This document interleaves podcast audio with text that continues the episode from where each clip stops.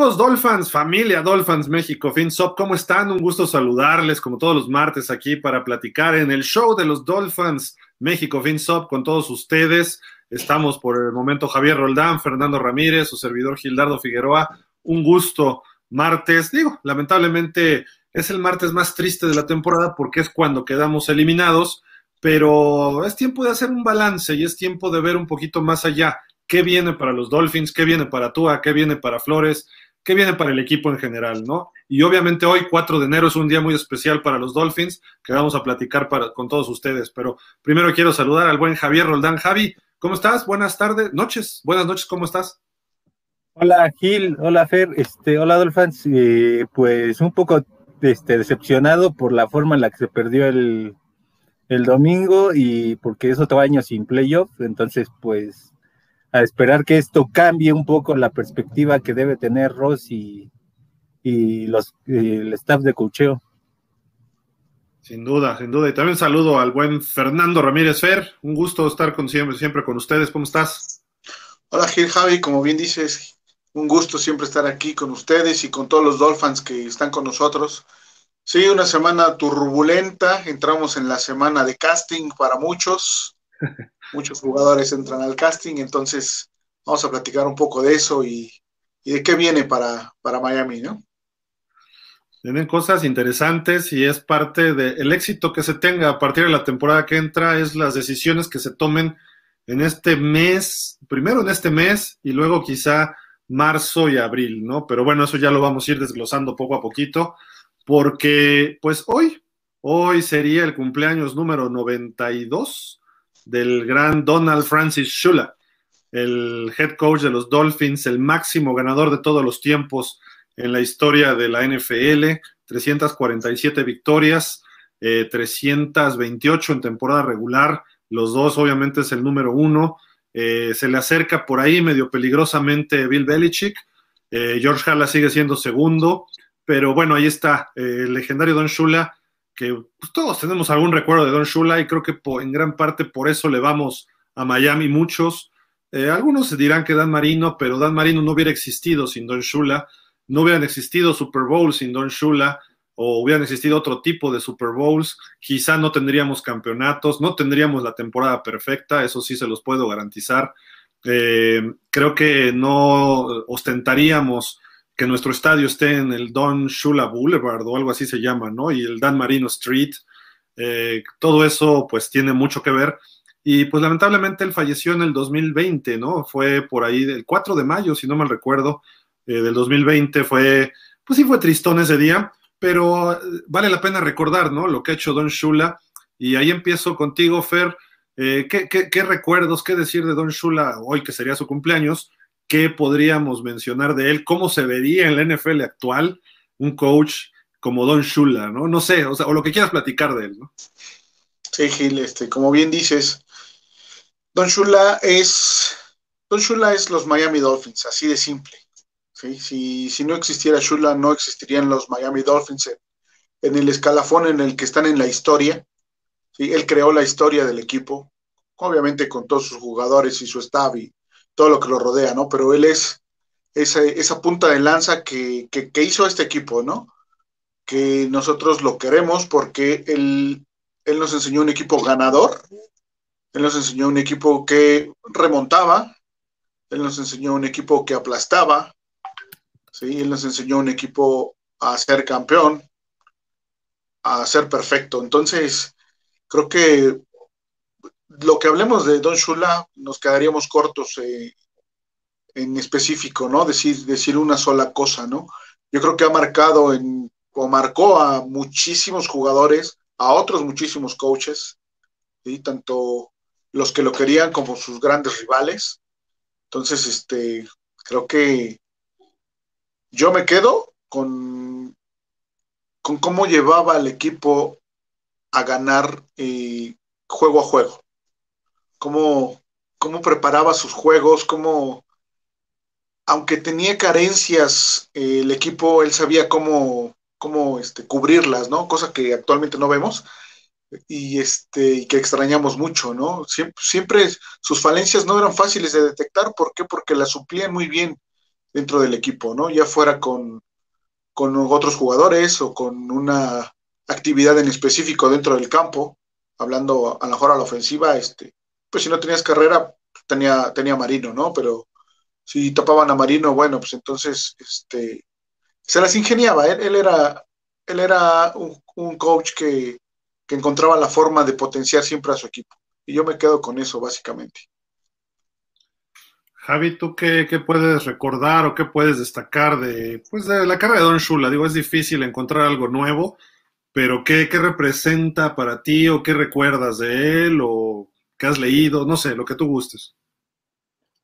Pues a mí lo que ya sea he, podido saber de él en videos o en este en documentales, lo que tú quieras, en revistas, inclusive su biografía en Football Live, te demuestra que él era un coach bien preparado y que además trataba de sacar el potencial de sus jugadores a lo máximo, es decir, a uno bueno lo convertía en súper bueno, a uno súper bueno en excelente y al excelente en, estrella. Y ahí está el caso de Marino.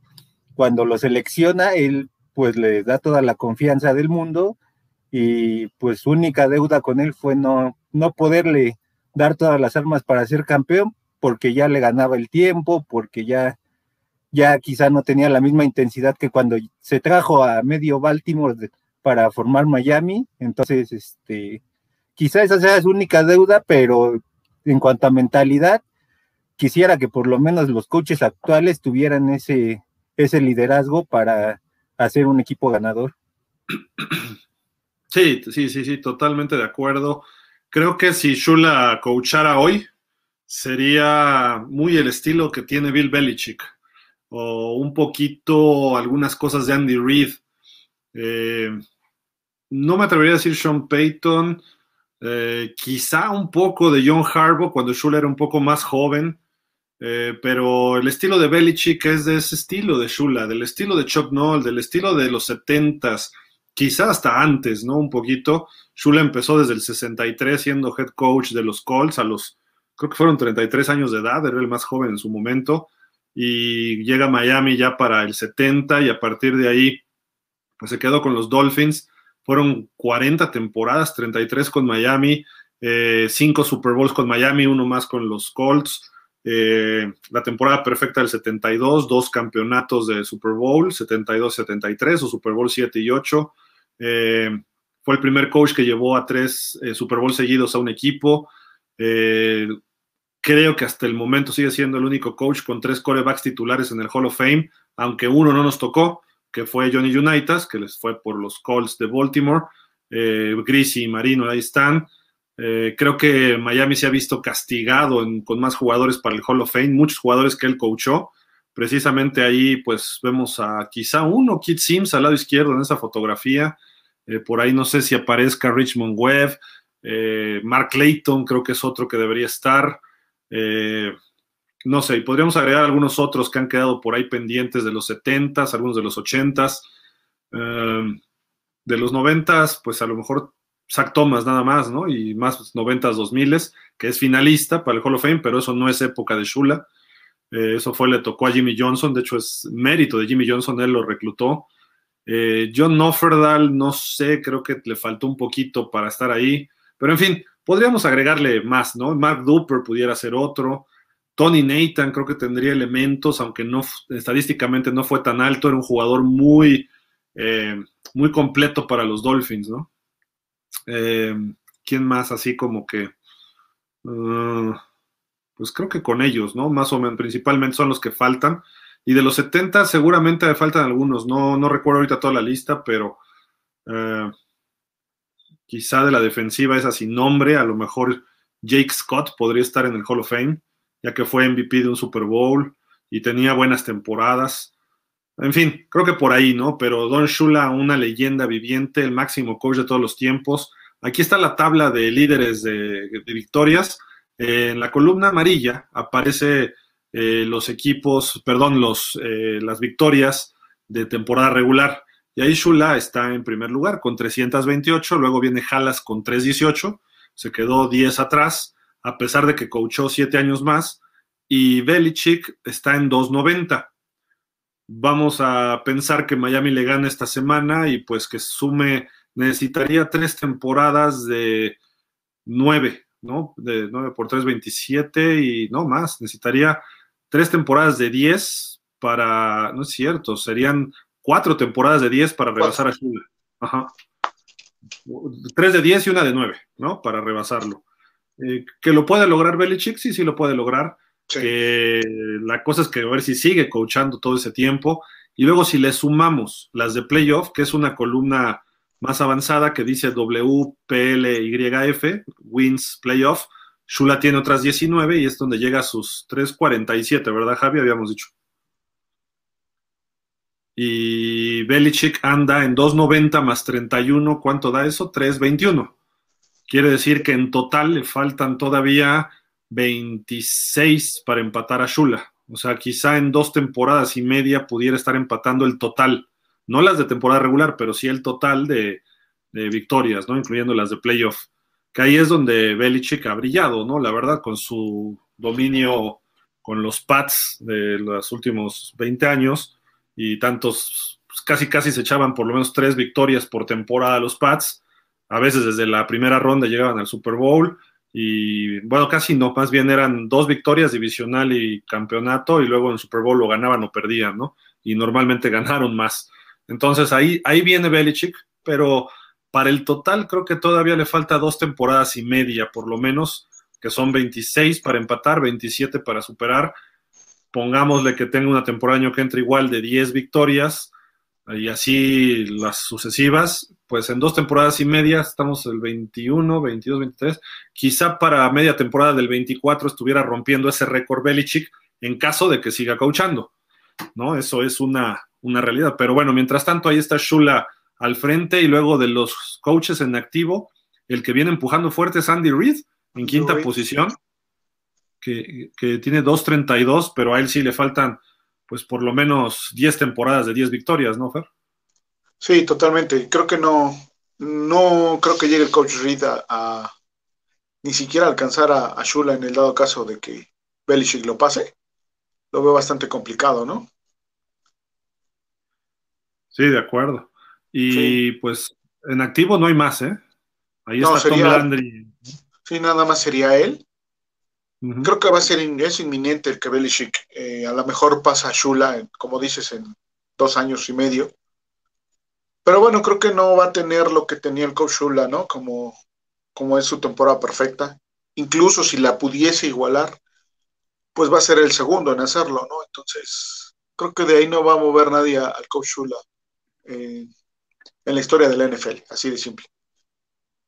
Sí, total, totalmente de acuerdo. Y pues eh, los récords están para romperse y eso también eh, hay, que, hay que entenderlo, pero lo que ha hecho Shula, lo que tardó para romper el de George Hallas, desde que George Hallas dejó de coachar fue un buen rato.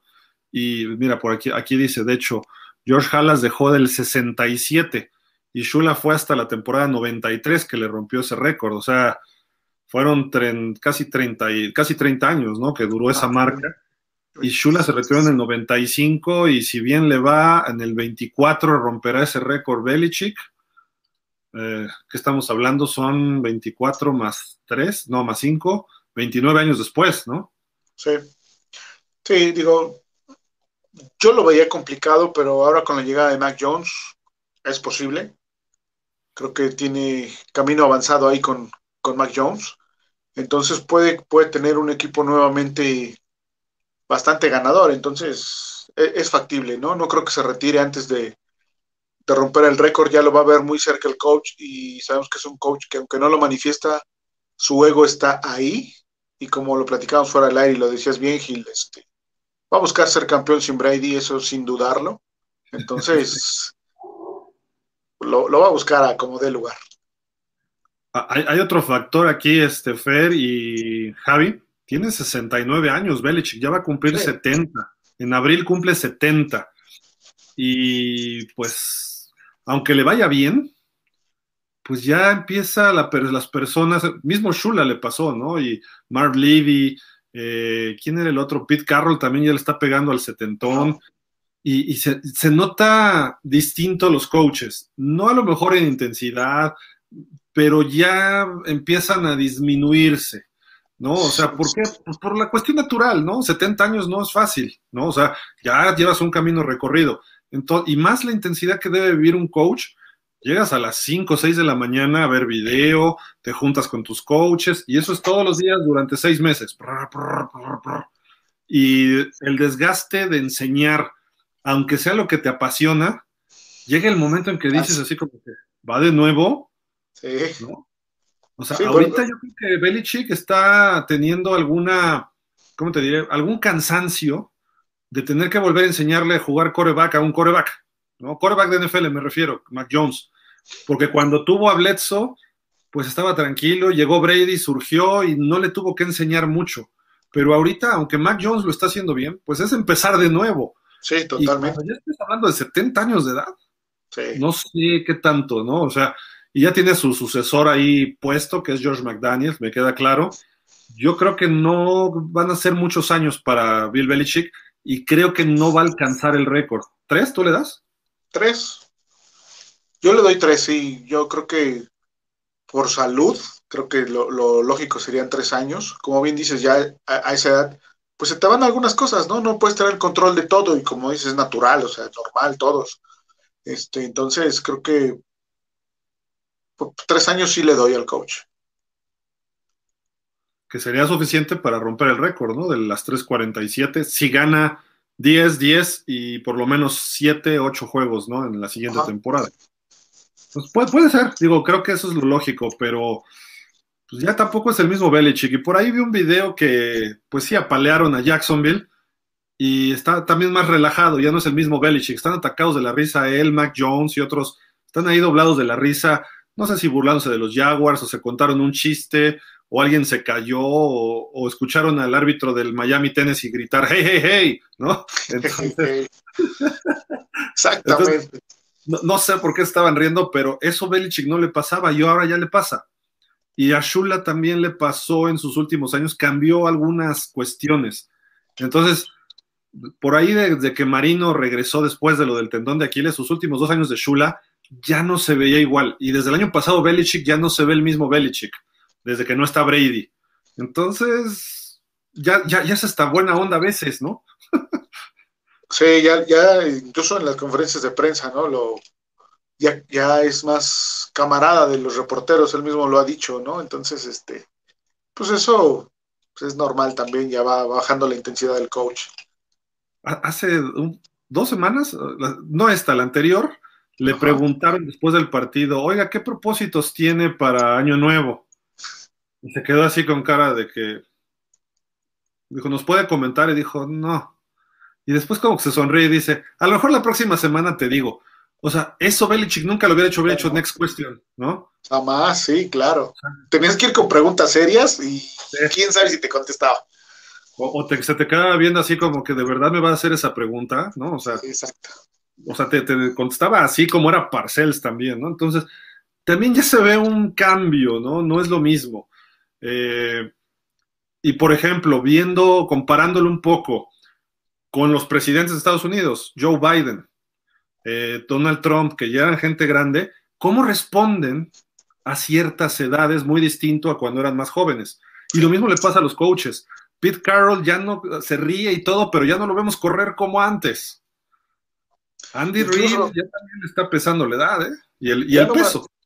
Ya no, sí, aparte, ya no mastica el chicle como antes, el coach, este, Carroll. Sí. Ya le bajó hasta la intensidad de la masticada.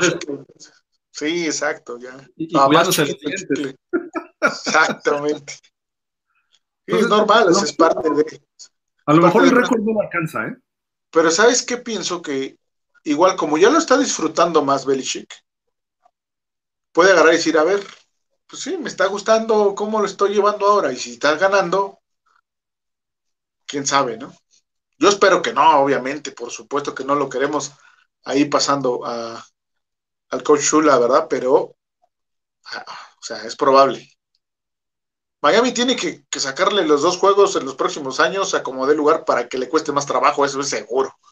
Tienen que ganarle el domingo. Aunque no califiquemos, ya. No importa. Ese, ese, juego es, tienes que ganar o ganar, así como el de Jets, exactamente igual el de Pats, o sea, no hay de otra. ¿Desde cuándo Miami no barre a los Pats? ¿Se acuerdan ustedes? Ah, ¿Desde el 2000? 2008 creo, ¿no? Sí, ¿No fue en 2008? Le ganamos el primero de la Wildcats y el segundo nos ganó en Miami. No, sí, a ver. Porque yo me acuerdo que, en el último juego se estaba definiendo el. Pero le ganamos a los Jets. Ajá. Déjame acordarme. A ver, ahorita te digo. Sí, sí, sí, lo tienes por ahí, pero el segundo nos ganó en Miami, ¿eh? Y nos ganó bien, eso sí me acuerdo. Que yo dije, ya, le vamos a dar otra tunda y no. Hey, hey, hey, ¿qué pasó? Sí. Creo que a él nunca lo hemos barrido en la serie, a lo mejor me equivoco, y este, y creo que desde el 2000 en su primer año, ¿no? Que ganó, pues era Wanstead, sí, era Wanstead en su primer año, ¿no? Creo. Ajá. Y más bien nos ha barrido varias veces él, ¿no? Sí. En Miami le va mal, tiene récord perdedor, pero el año pasado sí nos ganó en, no, hace dos años nos ganó en Miami y le ganamos en Foxboro, ¿no? Foxboro. Sí. Y este año le pegamos en Foxboro a ver si podemos darle también en Miami. Esperemos Yo creo que sí se retira. Es, si Miami le gana los dos, ya, dice, ya me retiro, ya no puedo ganarle a Miami. no creo. Ojalá. Digo, para que el coach ya se vaya a descansar y deje a McDaniels y empiece con Mac Jones y empiecen ellos a hacer su historia y ya Belichick diga, bueno, yo hasta aquí, con permiso, lo que sigue. A ver, acá estoy buscando también, déjenme ver. Ah, ¿Dónde andamos? ¿Dónde andamos? ¿Dónde están los pads? Aquí están todos los juegos. Y, bueno, y al coach, al coach Reed, pues sí le damos unos, ¿qué? ¿Unos 10 años más? No creo. ¿Qué edad tiene? A ver, déjame ver. Mm, un 60 y algo, ¿no? Por ahí debe andar. Déjame ver. ¿Dónde está? Aquí Andy Reid, a ver. Andy. Todos esos datos los pueden encontrar bien rápido en Pro Football Reference, amigos. Según este, dice que desde el 99. ¿Miami no los barre? Ajá. Y, y después en el 2000, 2013 este, les ganaron un último juego e iniciando la temporada 2014 les volvieron a ganar, pero no son, fueron consecutivos de serie. Uf. Entonces, desde el 99. Andy Reid tiene 63 años. Mm, fíjate. Pues sí, unos 8 años, ¿no? ¿Eh?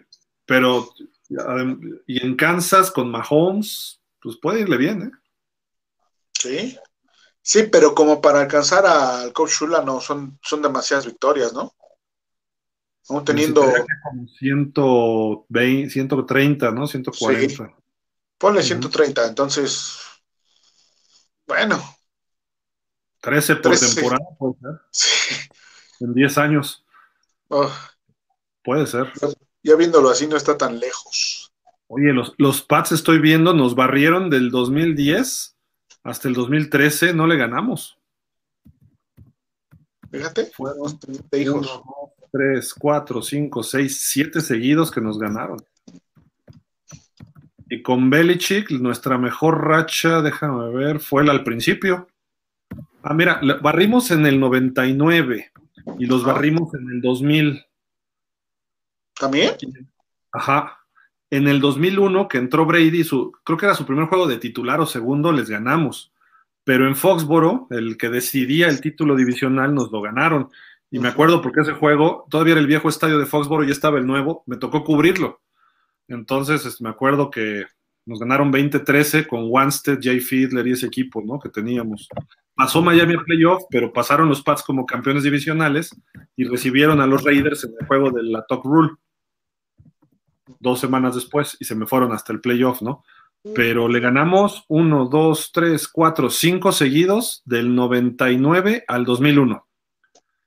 Y después no hemos podido. ¿eh? El 2000 fue la última barrida. Les ganamos 10-3 en Miami y 27-24 en Foxboro. Ya es tiempo de otra, ¿no? Ya. Sí. Por Porque fue el estadística. primer año de Belichick, ¿no? En el equipo.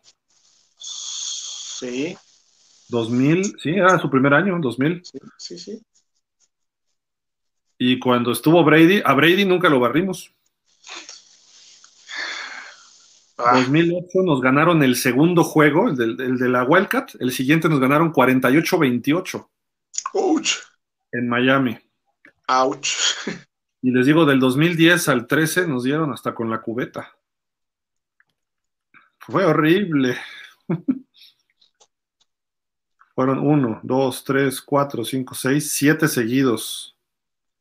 Y después ya no han ganado. La siguiente racha de ellos fue tres seguidos del 16, un- el último del 16 y dos del 17.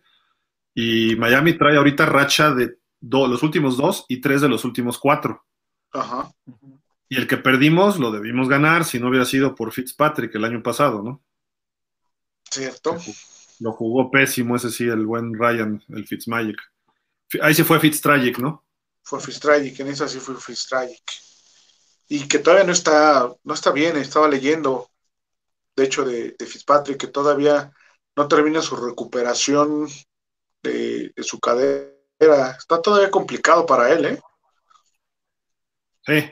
Y aparte no está jovencito, ¿no?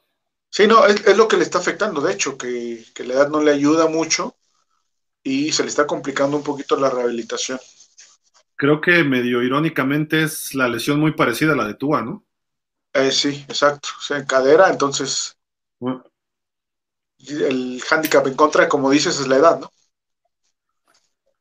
Oye, Javi, y ya hablando de coaches, digo, ya le hicimos homenaje a Shula, lo que Belichick necesita para romper el récord de Shula.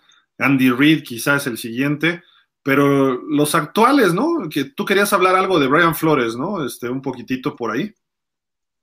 Sí, sí, porque curiosamente, este, pues tiene el mismo récord que su en antecesor Está en 2020. temporada regular. O sea, está igual en cuanto a ganados y perdidos y pues ahí se va. Entonces, pues el problema es que tiene marca negativa en el mismo periodo y pues si a Gates lo cortaste, yo creo que a, a Flores lo puedes, este, lo puedes empezar a poner en ultimátum para que, para que lo cortes o le traigas coordinadores de experiencia, porque ya este, ya no puedes dejar que haga lo que quiera porque no ha tenido la suficiente autocrítica. Entonces, pues ojalá y, y acepte los cambios, o si no, mejor este, por ahí se está rumorando que Harbaugh quiere regresar a la NFL, entonces yo, yo ya le empezaría a traer sus maletas a Miami si Flores no acepta las condiciones de Ross y de Greer para el próximo año. De, de- de hecho, este Javi, Brian Flores tiene marca ahorita 23-25. 23 Ah. ganados, 25 perdidos. Ah, Lo, lo voy a decir como es, pero si Miami pierde el domingo, 23-26, se pondría muy abajo, ¿no? O sea, en tres temporadas, tres juegos abajo de 500. eh, y, y más allá de esa marca, porque Brian, Adam Gates nos puso en playoff un año, ¿no? que no lo voy a minimizar, pero eh, fue medio circunstancial las cosas, pero le funcionó. Philbin no pudo, Adam Gay sí, ¿no? Eh, Esparano también nos puso un año y hasta ahí. Pero Flores esperaba que el año pasado no lo, no lo esperábamos y estuvimos cerca, pero este año sí se tenía que dar ese paso y nos quedamos cortos, ¿no? Este, y además, lo que más coraje da es que, pues hace tres días todavía controlábamos nuestro destino y lo controlamos tan bien que dijo Flores, pues no vamos a ir a playoff y lo perdemos, ¿no? Eh, eso es lo, lo, lo, lo, que duele. Y digo, los Titanes no es mal equipo, es un buen equipo, tiene eh, talento en la línea ofensiva, que fue como ganaron realmente. Son jugadores con calidad, muy explosivos, grandes, fuertes, rápidos, bien coachados. Y pues sus corredores de segundo, tercer equipo funcionaron. Y al principio Miami medio les hizo match y aguantamos hasta el cuarto cuarto. Y ahí de repente Frum se vino todo abajo, ¿no? A pesar de algunos errores, no aprovechar, un gol de campo fallado, el fumble de Tua, el partido todavía estaba en algún rango para poderlo alcanzar, pero faltó algo. Y la, declaración de hoy de Mike Gesicki en una conferencia, pues sí me, me preocupa, porque de repente le preguntan, oiga, y pues eh, prepararon el juego para las condiciones climatológicas y se esperaba lluvia y llovió, este, lo prepararon y dijo, no, no había un plan para lluvia. O sea, ¿cómo? O sea, es como si vas a, Búfalo y no esperas nieve. E, e, eso es el problema que veo de Flores y su staff, que no están viendo más allá de un juego. O sea, tampoco es que cambies tu plan de juego, pero tienes que estar consciente y decirles, a ver, estamos en Miami, a 24, 25 graditos en invierno, pero vamos a ir a un lugar donde va a estar lloviendo y vamos a estar abajo de cero, que es Tennessee. No es lo más frío de Estados Unidos, pero no es una condición normal para nosotros. ¿Cómo simulamos la lluvia?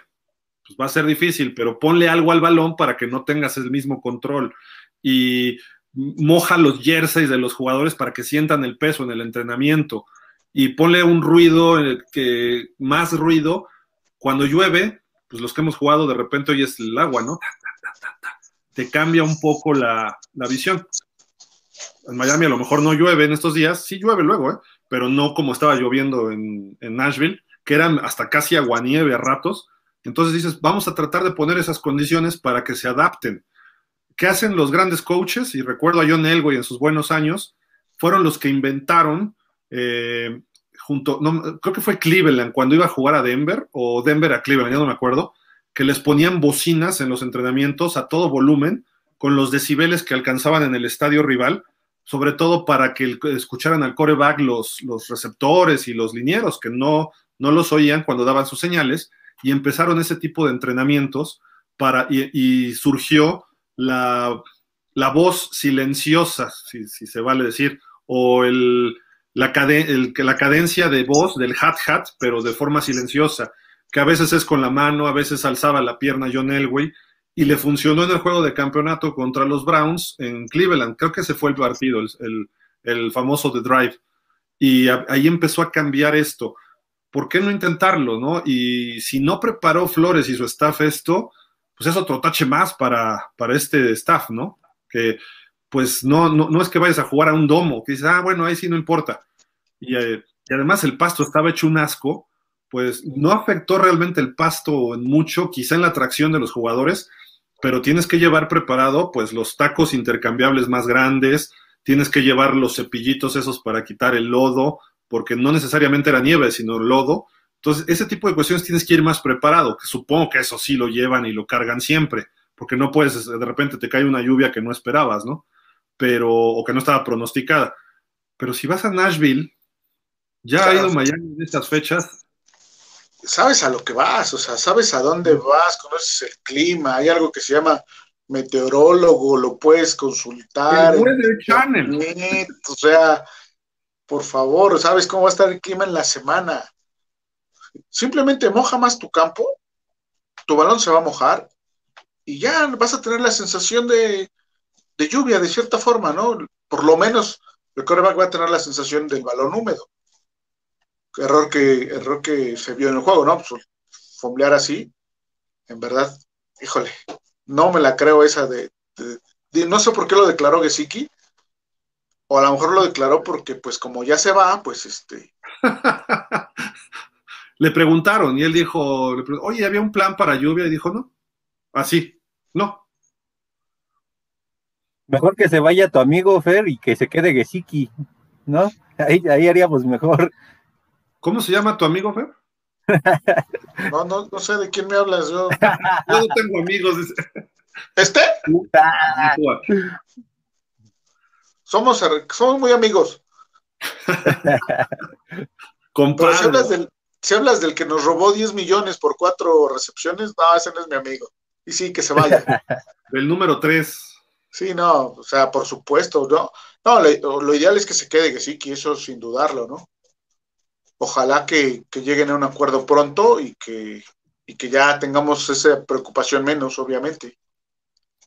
Pues está ahí. Y, hablando de eso, antes ya de leer los comentarios, que ya veo que hay varios, este, ¿qué pensar?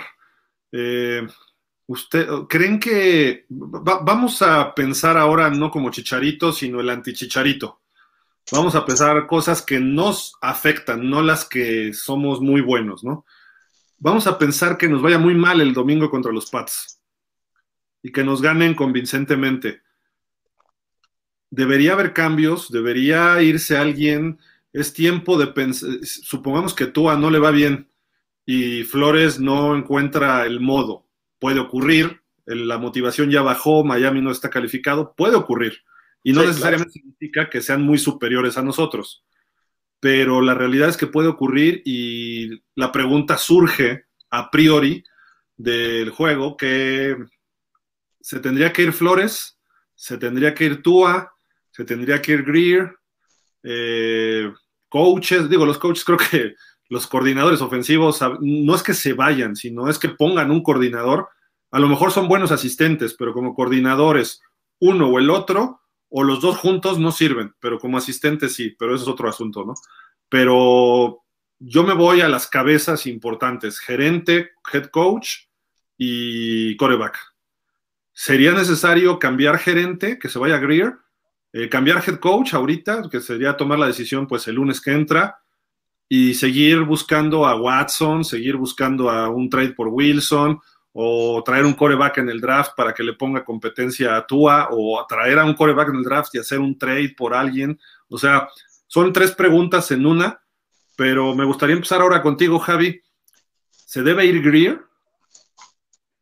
Eh, yo creo que le daría una última oportunidad hasta el draft. ¿Qué quiero decir? Si él te trae un corredor que esté bien, este, bien colocado y a lo mejor un receptor este número uno, que es lo que necesitas a la ofensiva. Pero, pero, espérame, este Javi, espérame, tiempo, tiempo. Tú dices, si me trae esto, ya le estás poniendo condiciones. Yo me refiero a ahorita. O sea, el próximo lunes. Tú le das una oportunidad a ver que este draft eh, traiga lo que falta y esta agencia libre, ¿no? Sí, en cuanto a armas ofensivas. Ya la defensiva ya. Estamos partiendo de una cosa muy distinta, porque tú dices que me traigo un corredor tú ves que hay una carencia de corredor, pero Chris Greer a lo mejor él no cree que hay una carencia de corredor en Miami. Me da esa impresión. Y a lo mejor no ve carencia en la línea ofensiva y todos lo demás lo vemos, menos él. ¿no? Y a lo mejor él echa la culpa a Flores de que dice no lo sabe coachar. A lo mejor, no estoy diciendo que eso sea, pero puede ser, así pasa entre gerentes y coaches. No me da el talento que yo necesito, yo no puedo coachar estos bultos. Y el gerente dice, es culpa de él porque son primera y segunda ronda y él no lo sabe coachar, ¿no? Y, a lo mejor los dos pueden tener cierta razón, pero creo que lo que, o sea, tú, tú ves que hay una, una carencia de corredores, obviamente, en Miami, ¿no, Javi? Sí, o sea, sabes que careces de ciertas armas ofensivas para poder hacerle daño al rival. Entonces, si Greer no las ve de aquí a abril, mayo, que es cuando normalmente se hace el draft, pues entonces sí, ya, ya pasando ese tiempo, se acabó tu turno y vámonos, llégale, busca otro equipo que, que, este, que quiera hacer uso de tus malos servicios. De acuerdo. Entonces, tú le das un año de colchón todavía a Chris Greer. Este, Fer, ¿tú estás en las mismas o dices, ya, denle cuello a este cuate? No, yo lo dejo porque este año acertó en el draft. Este año acertó en el draft muy bien con Holland y con Phillips y con este Jalen Waddle. Sus tres selecciones han sido de impacto.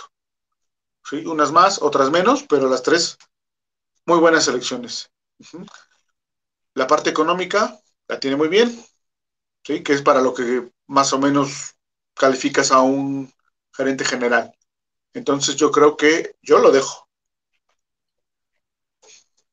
De, acuerdo. Yo de sus seis picks que lleva de primera ronda, le está, a mi gusto le está pegando al 50%. Y le salvó la chamba este año Holland y, perdón, este, Waddle y Phillips. le ha pegado algunas segundas, terceras, cuartas y hasta séptimas, ¿no? Pero creo que tú mides a un gerente por sus primeras. Wilkins es buena. Tú a esa desarrollar y sigue en ese proceso, todavía le falta. Eh, Bost, Austin Jackson, Bost, no Igbinogini, y Jalen Waddle resultó y resultó bien. Tampoco es que sea Jamar Chase, ya vemos lo que está haciendo Jamar Chase. Y Jalen Phillips creo que está, ha salido bastante aceptable y ha ido creciendo durante la temporada. Se me figura un poco a lo que hizo Racon Davis, fue el año pasado, sí, ¿verdad? Que empezó lento y de repente se encontró y empezó a brillar, pero los juegos importantes, Jalen Phillips ha desaparecido. ¿Por qué? Porque es novato, ¿no? Sí. Entonces todavía le falta desarrollarlo ahí. Creo que Waddle ya está listo. Es el único, Wilkins también tardó un poquito, pero no tanto. Entonces, de sus seis picks, solamente dos he visto que están listos, que es Wilkins y Waddle. Los otros cuatro, dos Bost y dos a desarrollar, uno más que otro, ¿no? Me refiero, tienes que desarrollar más a Tua que a Phillips, pero es cuestión inherente a la posición. De segundas rondas, pues sí, también ahí hay que calificar y le ha pegado a varias. Ahí sí creo que tenga récord positivo, ¿no? Terceras, cuartas, quintas, sextas y séptimas es con lo que vas a hacer la profundidad de tu roster. Todavía terceras puedes encontrar primer equipos, pero cuando encuentras un corredor en séptima ronda, como Gaskin, lo que no recuerdo si es le, le tocó a él o fue el anterior, pero, pero de alguna forma, cuando tienes que tener un corredor de primer, de primer equipo que sacaste de séptima ronda, pues algo estás haciendo mal, ¿no? O, no tienes una buena comunicación con tu coach y, tu coach no está dándote la línea adecuada de los jugadores que necesita, porque a pesar de que el fútbol americano hoy es un deporte de juego aéreo, eh, necesitas un corredor. Los equipos ganadores hoy en día tienen buenos corredores. Y por aquí, hace rato estábamos en pausa y pusimos precisamente, déjenme ver si aquí lo tengo, la estadística. Eh, los mejores corredores de la temporada. Y vamos a hablar en yardas, no precisamente en promedio, ni mucho menos. Ahorita son 16 juegos, debes tener mil yardas, ¿no? Aquí están los 10 líderes. Jonathan Taylor, es su segunda temporada, si no mal recuerdo. Sí. Joe Mixon, veterano, y pues ahí la lleva y está reviviendo. Estuvo, creo que castigado, sancionado y luego lesionado el año pasado, y ya regresó y lo está haciendo bien. Nick Chubb de Cleveland, bueno, está consolidado como uno de los grandes. Najee Harris, ay, Najee Harris. No lo menciones, no ya lo mencionaste. Se va a poner a llorar Javi. Y yo, yo también. ¿No viste qué partido dio anoche? Qué bárbaro. Sí. Qué bárbaro este, este novato. Eh, luego Dalvin Cook, otro veterano consolidado. Luego Derrick Henry, Ezekiel Elliott, eh, Damian Harris de los Pats. Antonio Gibson de Washington y Elijah Mitchell, un novato de San Francisco. ¿A qué voy con esto? Hay dos novatos en esta lista. Sí. Y Miami, ¿qué novato tiene? Una séptima ronda que lo tiene en el equipo de prácticas que se llama Gary Dokes, que creo que no ha tenido un solo acarreo en la temporada, no sé, a lo mejor me equivoco, este, pero pues Aquí se ve y ve Indianapolis, Cincinnati, Cleveland está eliminado, sí, pero ve lo que hizo Nick Chubb, faltando creo que como cuatro partidos en la temporada por lesiones y por COVID. Luego Najee Harris, novato en un equipo como Pittsburgh, que le gusta también pasar, se entiende y es novato y una línea joven. Dalvin Cook se perdió varios partidos por lesión y por COVID. Henry se ha perdido como seis, siete partidos y ve dónde anda, pero bueno. Eh, Tennessee está en playoff. Minnesota, si hubiera estado más tiempo Cook, seguramente estaría en playoff. Eh, Cleveland también creo que si hubiera estado más tiempo Chop, hubiera estado en playoff. ¿A qué voy con esto? Ezekiel Elliott, Harris, Gibson, pues creo que tuvo mejor año el año pasado y estuvieron en playoff. Aya Mitchell, sin ser el titular de inicio, ve lo que tiene y los Niners probablemente se metan a playoff. Todavía se tiene que correr el balón. Sí, claro. Tienes que, tener un jugador que preocupe a la defensa. y gracias que no, está equivocado. Sí. ¿Te preocupa a ti, Fer, si eres defensiva de Nueva Inglaterra, Gaskin? No, no, porque sé que mis cuatro, sé que mis cuatro frontales lo van a contener. Así es. Se va a correr 70 yardas, si bien te va, si bien le va. Y a lo mejor me hace una de anotación. Y ya. Y a lo mejor por pase, ni siquiera por carrera, ¿no? Ajá, o sea, es daño, daño mínimo, daño colateral o algo, daño controlado, por así decirlo, ¿no? Entonces, Miami no tiene ese corredor que, que, que, produzca miedo. Ayer eran 6.1 yardas por acarreo de Najee Harris y ha habido otros partidos que ha hecho lo mismo y es novato, espérense a que se desarrolle. Esto es lo que vio Javi, esto es lo que vi yo. Ahora, Jalen Phillips es un ala defensiva o linebacker externo o edge o como lo queramos llamar, que sí pone presiones y rompió récord de novatos, ok, perfecto. Pero ¿en, ¿en, qué pick llegó Jason Taylor? Tercero, cuarto ronda, ya ni me acuerdo, ¿no? Eh, y lo desarrollaste. Jalen Phillips eh, llega a Miami y para empezar no era el mejor rankeado previo al draft, pero bueno, ahí llegó. Ni siquiera el mejor de Miami, era Rousseau, que no me voy a poner a debatir en eso, simple y sencillamente decir, ¿por qué no traerte a Najee Harris? Y si es poner un poco el dedo en la llaga, ¿por qué? Porque tu defensiva es buena y no necesitabas estrictamente a Jalen Phillips. No era una necesidad. Era un muy buen jugador, quizá digno de primera ronda. Muchos lo consideraban de segunda, lo cual se convierte en un reach, pero dices, ok, dio resultado, sí, qué bueno. Pero creo que sigue siendo la crítica porque Miami ya tendría un corredor para mediano y largo plazo, de primera ronda, como Najee Harris. No te digo de Travis Etienne, no te digo de eh, Javonte Williams, los demás, no, pero eran el top, era Harris y era eh, Travis Etienne. Le dio miedo a Greer y después quiso compensar en el draft y trató de hacer un trade para que Pittsburgh no se lo llevara. O eso, habla, o sea, se equivocó una vez y luego se equivoca dos veces, ¿no? Entonces, creo que eso es lo que no me gustó de este draft. Qué bueno que Phillips salió lo que esperaba Greer, porque si no, entonces ya lo tendríamos que correr, ¿no? Porque con Waddle, o sea, ¿qué era el sexto? ¿El sexto pick global? Sí. Ah, ahí le pegas, ¿por qué le pegas? ¿No? O sea. Eh, se supone. Sí, no, ¿cómo se llamaba este muchacho de Oregon que llegó, este, el ala defensiva? Este. ¿Sí se acuerdan de. ¿De Oregon? Ajá, que Miami hizo trade con Raiders para avanzar cuando ah, estaba Jeff Ireland de gerente y llegaron al pick 3 y no, creo que era un coreback o alguien y dijimos, ya le hicimos y no, y salen o un receptor, no me acuerdo qué, y toma, la toman este cuate que fue un boss total. Ay, ¿cómo se llamaba este cuate? Que después jugó en Seattle y creo que por ahí anda todavía en la liga de segundón, pero en fin.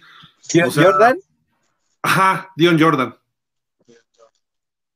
Exactamente. Y Jeff Ireland, no, hombre, este cuate.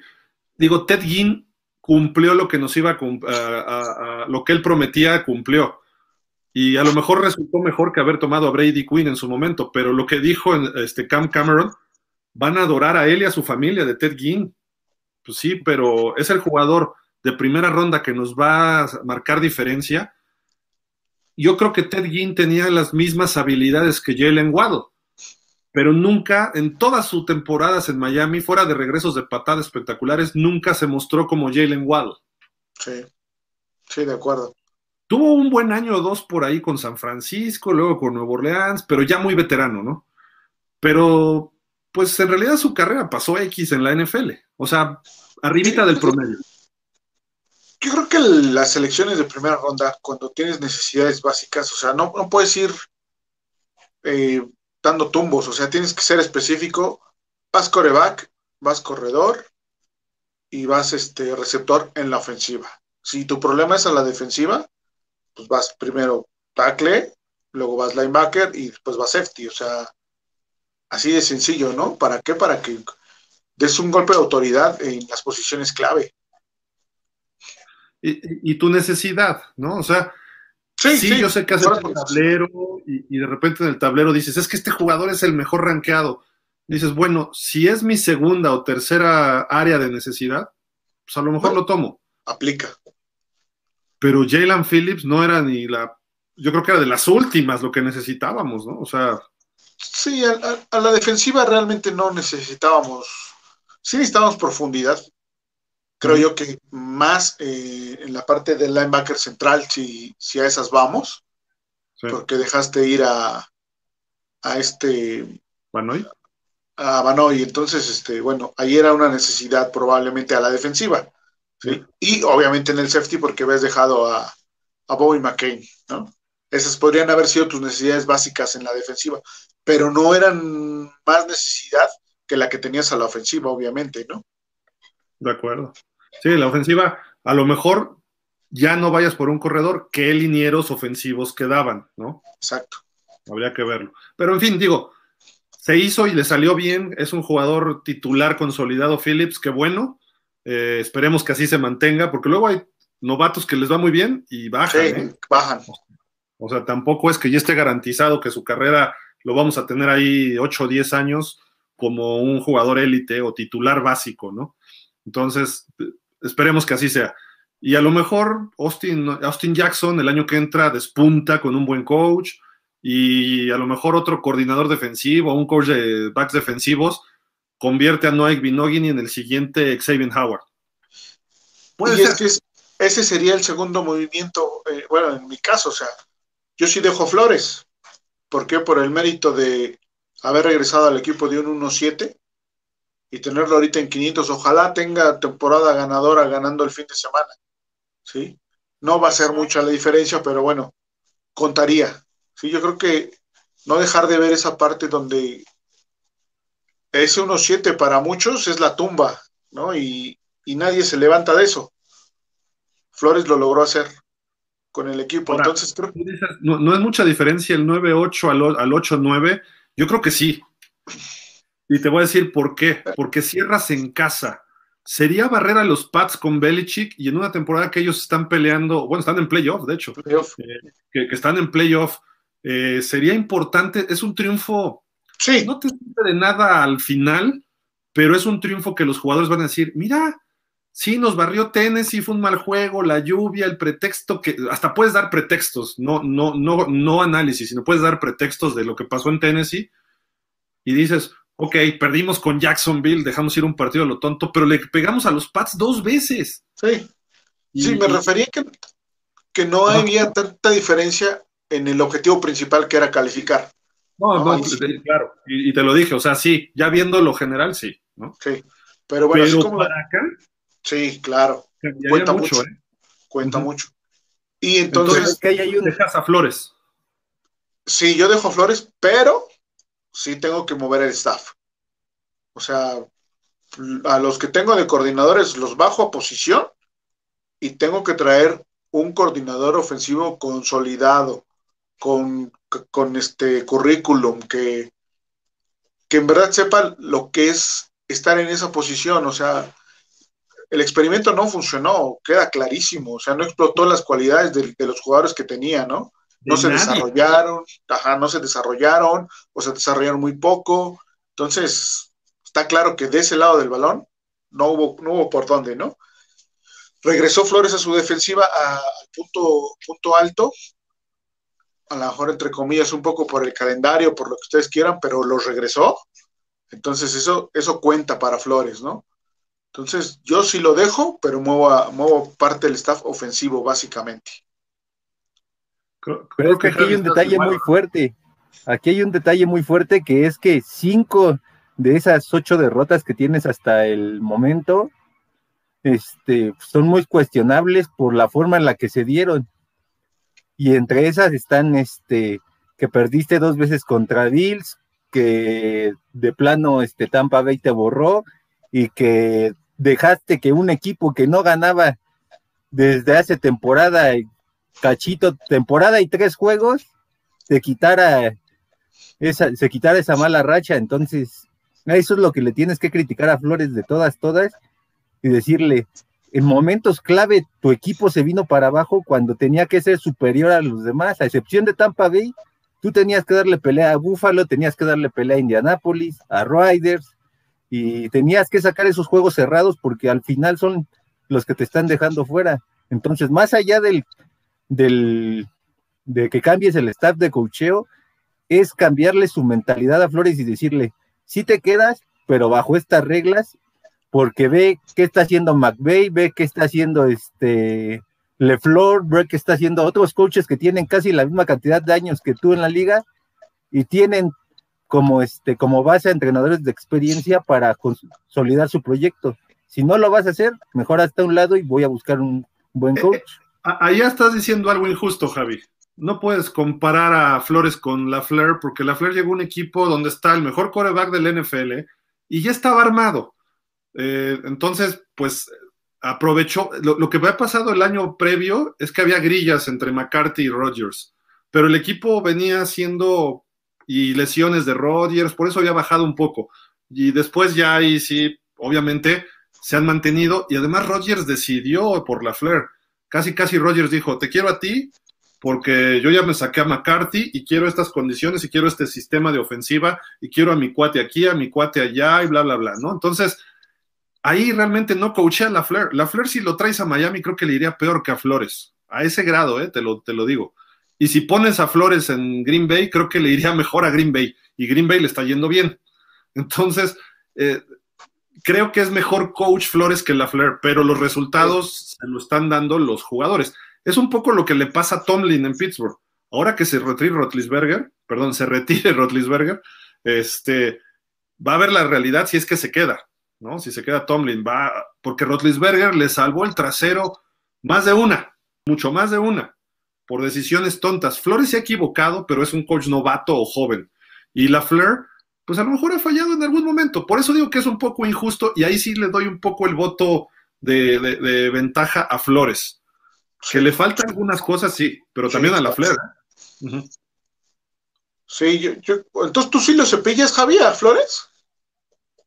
Si, no se ajusta a las condiciones de traer coaches de experiencia para su staff, sí porque no puedes este, seguir con una, este, con una racha tan negativa en un inicio de temporada. Imagínate empezar 1-5 la temporada que viene, pues ya mejor llegan a tu casa. Ese, es su talón de Aquiles. Las dos temporadas, o sea, esta y la anterior, empezó mal. O sea, no sabe ganar en septiembre. Esa es una realidad. Así de simple. Entonces, esa es la asignación pendiente para el coach Flores. ¿Sí? el, segundo tramo de la temporada, de cierta forma, no nos preocupa tanto porque, porque llega, llega el modo de que se engancha el equipo, le encuentra, le encuentra la forma y de algún modo lo hace ganar, ¿sí? Y lo vimos la temporada pasada y esta. Pero su, su problema es el inicio de la temporada. Ahí está pasando algo, o sea, y es obviamente la pretemporada. Algo están haciendo mal en la pretemporada que los primeros juegos no están no están jugando correctamente. El hecho de que él esté llamando jugadas habla de que hay ineficiencia en su staff. Yo, creo que él se va a deshacer del staff y va a cambiar otra vez. Y, a, lo mejor se lo criticamos. Y va a ser su quinto coordinador ofensivo en cuatro años, está bien. Digo, si se queda, ¿no? Que es... y, depende quién llegue, ¿no, Gil? Depende quién sea el que llegue. A lo mejor se lo aplaudimos, dependiendo quién llegue. Mira, te, te, lo pongo así. Si nos pone una paliza a los Pats, Creo que se tiene que ir Flores. ¿Tú sí lo corres? Creo que sí, porque tú tienes que tener al equipo competitivo. Contra Tennessee estuvo competitivo. Es más, Miami estuvo competitivo contra Raiders, contra Indianapolis, contra Buffalo sí estuvo competitivo dos cuartos el primero, el, segundo juego también, más o menos.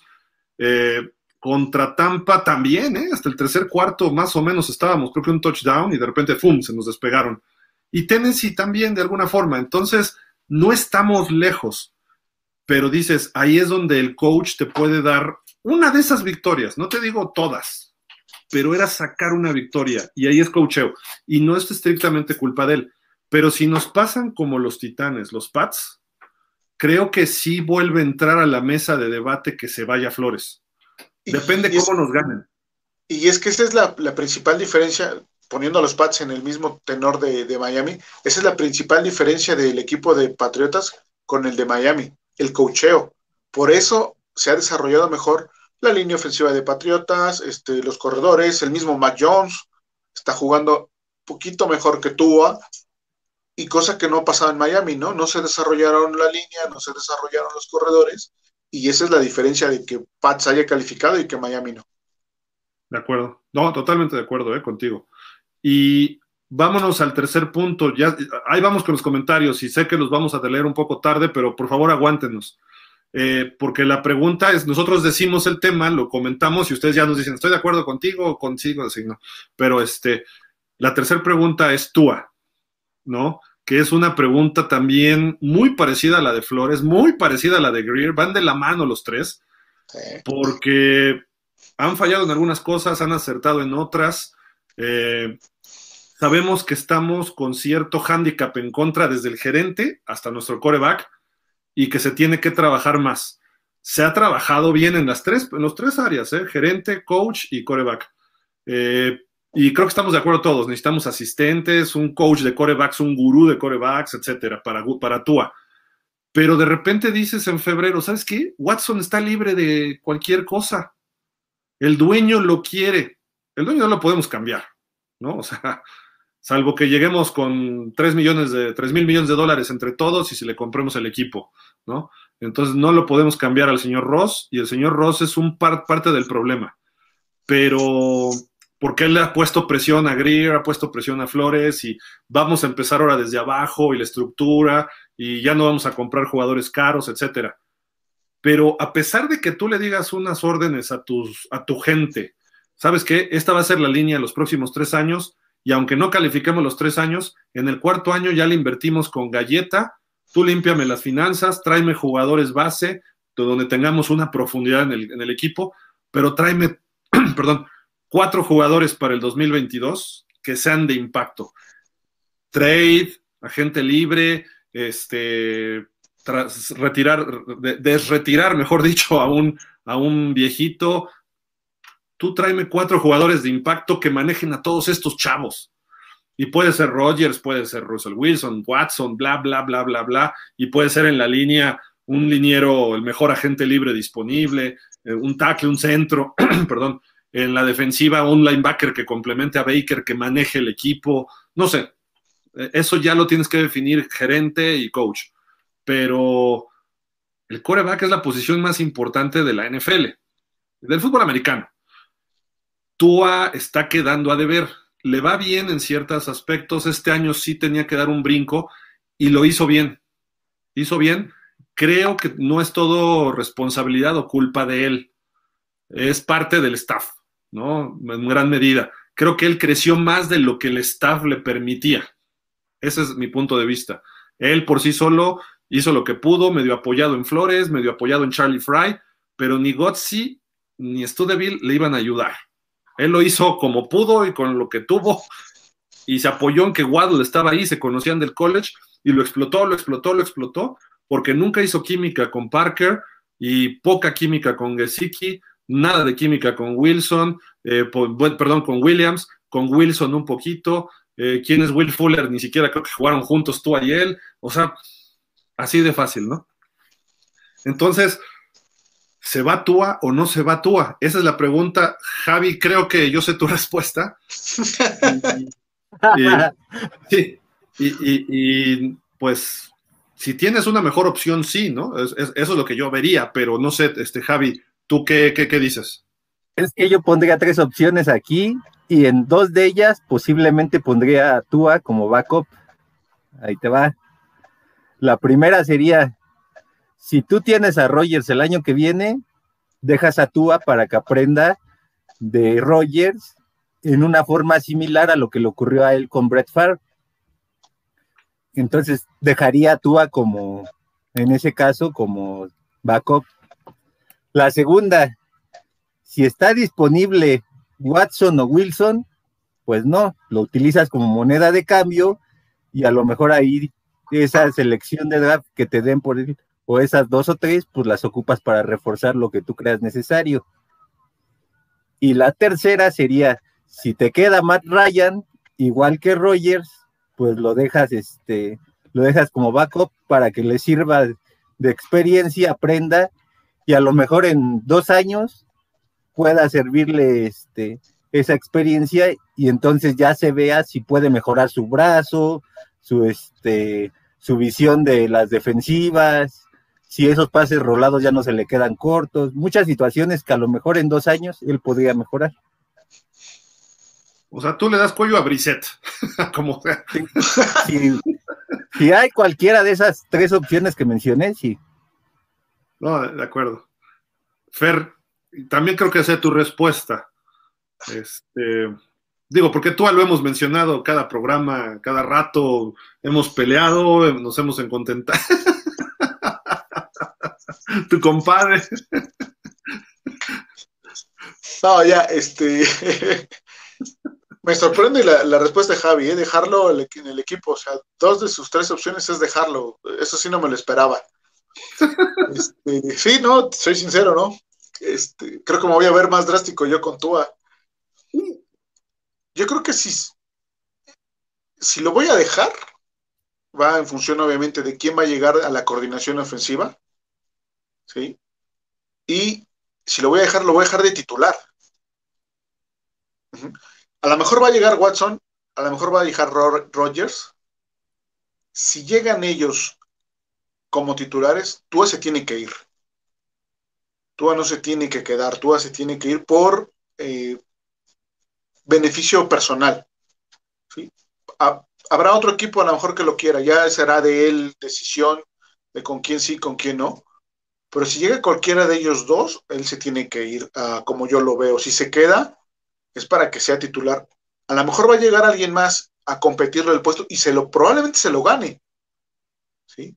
Pero vamos, de entrada yo lo dejaría, yo soy Flores, pero ahora sí en serio diría, es mi coreback número uno. Y va a llegar este Juanito Pérez a competirle el puesto. Si, al, si a la semana uno le ganó el puesto, ok, perfecto.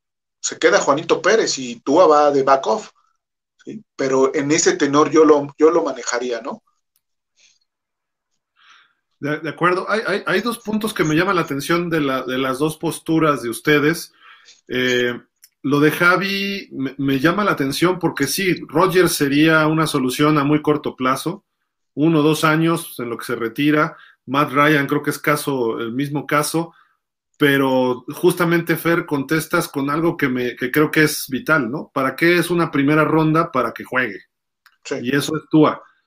Y si lo vas a tener en la banca, solo que sea por lesión, ¿no? Se supondría, como le pasó en Washington, que reclutaron el mismo año a Robert Griffin y a Kirk Cousins, y pues acabó el primer año como pudo Griffin, y después ya vinieron más y más lesiones, y entró Cousins, y Cousins demostró cierta continuidad y se desarrolló y terminó ganando dinerales, se fue de equipo y en fin, sabemos. Y ahí, sigue, y ahí sigue Kirk Cousins.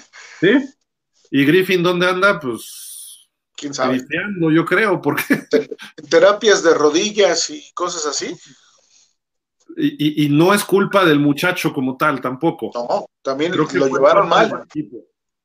Lo llevaron mal también a él. Entonces, ¿sí? Por eso yo decía que es muy importante quién llegue a la coordinación ofensiva. Quién vaya a ser, inclusive el coach de corebacks, porque como bien dices, ni Studesville, ni Goodsey, ni mucho menos Charlie Fryer le ayudaron. Y eso que lo conocía de, antes, ¿no? De, la preparatoria. Pero vamos, no, no le aportaron mucho. Entonces, su crecimiento es a este, autónomo, como, como diríamos, ¿no? Va, va ligado Greer, Flores y Tua. Y creo que Greer y Flores tienen que muchas cosas que hablar entre ellos ahorita esta semana, antes de que llegue el lunes, pase lo que pase con los Pats. Ya si le ganas, como que todavía se, se, ve todavía un ambiente mejor. ¿Y a qué voy? Porque Flores tiene que decirle a Greer, con todo el valor del mundo, decirle, sí quiero a Tua o no quiero a Tua. No quiero, exacto. Pero que se lo diga, sí. ¿Por qué? ¿Por qué lo quiero? Porque me voy a quedar con Tua y con Brissett al full. Y entonces Greer decir, ok, yo si fuera Greer le preguntaría a Flores, ¿con quién te vas con Tua? Porque dijeron que tú querías a Herbert, güey, ¿no? por ahí se, se, tú querías a Herbert, pues entonces Herbert no va a regresar, pero significa que no quieres a Tua. ¿Por qué no quieres a Tua? Por esto, esto, esto, esto y esto. Ah, perfecto. Ok, entonces voy a hacer un trade por Tua.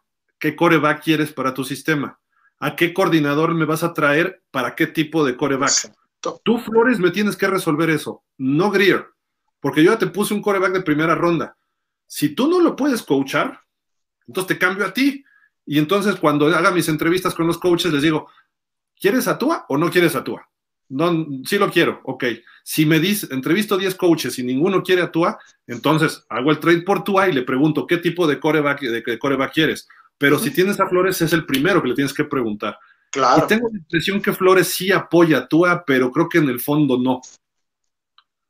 Porque ha sido tibio Flores con Tua. No con su defensiva, no con el equipo, pero con Tua ha sido, ha sido tibio. Y yo siento desde lo que ocurría en el tanking for Tua que el necio era Chris Greer por Tua. Y, y, más o menos es lo que se filtró este año, lo que nos dimos cuenta. Entonces creo que ahí eso se tiene que definir y rápido. ¿Vamos a ir con Tua o no? Y, preguntarle a Tua, Tua, ¿quieres seguir en el equipo sí o no?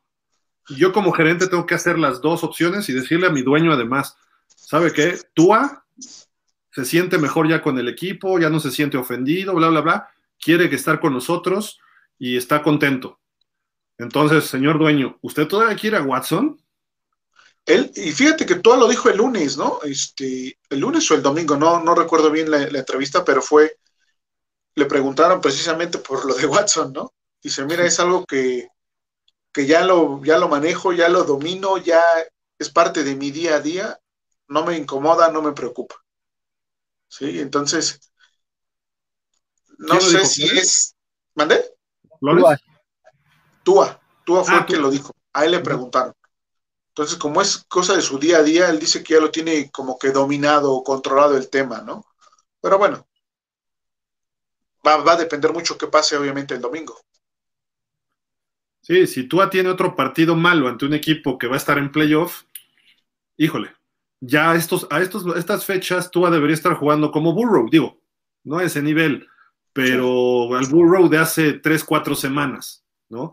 Burrow está demostrando su fenómeno, ¿Y, por qué? Porque el último año de college estaban en un partidazo ellos y, creo que hasta Tua le ganó. O sea, no, no, me acuerdo si el marcador lo ganó Alabama o LSU, pero Tua en el duelo personal tuvo mejores números y se vio mejor que, que Burrow. Ganó Burrow porque fueron invictos, ¿no? Ese año. pero, pero al final de cuentas, Tua en el duelo personal se vio bien contra una defensiva estelar, y pero obviamente tienes a todo el apoyo de Alabama.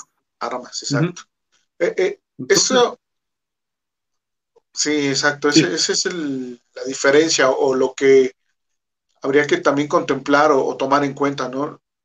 Tua solo no perdió el partido del, domingo y eso a nosotros nos queda claro, ¿no? Pero hay mucha prensa que es muy mediática que le carga mucho a Tua, pero realmente fue un, fue un todo lo que se perdió, ¿no? Entonces, digo, puede pasar lo mismo el, el próximo domingo, ¿no? O igual sí, igual sí, él es el único que se equivoca y, y termina perdiendo Miami, ¿no? O igual tiene aciertos, pero va a ganar el equipo, ¿no? Y, y, vamos, el acierto o el error en un partido hasta puede ser circunstancial o parte del proceso.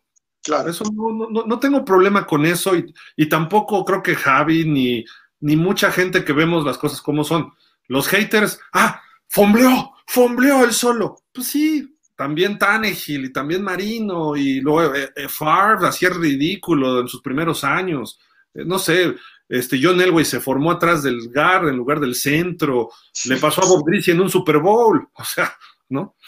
Entonces, e-, ese tipo de cosas pueden ocurrir, ¿no? El problema no es ese, el problema es qué es la mentalidad que traemos, porque en dos años completos de Tua, aunque por lesiones no son completos, ¿qué es lo que tenemos de él? Y ahí es donde entran las odiosas comparaciones. ¿Qué tienen los Chargers con Herbert? ¿Qué tienen los Bengals con, lo, con el señor Burrow? Y los dos van a estar en playoff. Bueno, muy probablemente los dos estén en playoff. Ya Burrow ya está. Y Herbert, pues ganando entra. Puede que pierda, ¿no? Porque los Chargers tienen algunas carencias. Pero eh, está listo para ir a playoff. Por él, más o menos él está cumpliendo su parte. Y la ofensiva. Tua le falta apoyo, pero si estuviera Herbert con nosotros, no digo que estuviéramos en playoff, pero creo que estaríamos en mejores condiciones.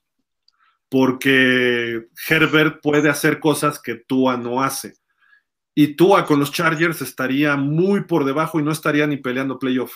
Eso sí lo veo hoy palpable. O Tua en Cincinnati no estaría haciendo lo que está haciendo Burrow. Y Burrow con Miami a lo mejor tampoco estaríamos en playoff con, ni con Herbert ni con Burrow, pero estaríamos compitiendo los partidos de otra forma. Esa es la realidad. Y a lo mejor le hubiéramos dado más pelea a los, Para empezar, Burrow creo que este año se ha jugado todo el año y Herbert.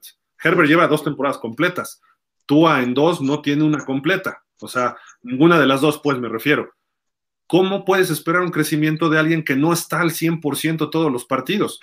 Ahora, si me da 10 partidos eh, por año, pero 10 partidos donde me va a tirar 350 yardas para arriba y 3 touchdowns para arriba, y me va a dar la posibilidad de ganar un partido convincentemente, con o sin defensiva, creo que, por ejemplo, el partido del domingo pasado, Herbert o Burrow, hasta le hubiéramos ganado a los Titans. Mm, o a lo mejor no ganado, a lo mejor no ganado, pero sí tuvieras estado más cerca, a lo mejor a tres puntos, a lo mejor te hubieran ganado 24 o 21 si tú quieres, pero el equipo hubiera mostrado otra cara. Y con Tua se vio que en cierto momento le empezó a pesar esa presión, porque los pases más sencillos que había metido en las siete victorias consecutivas le fallaron y no sabe si fue un factor psicológico, si fue que a lo mejor él sentía que no tenía el mismo agarro del balón, muchas cosas que no sabes en realidad qué tanto le pesaron mentalmente para saber si, su, si por eso fue su desempeño tan bajo.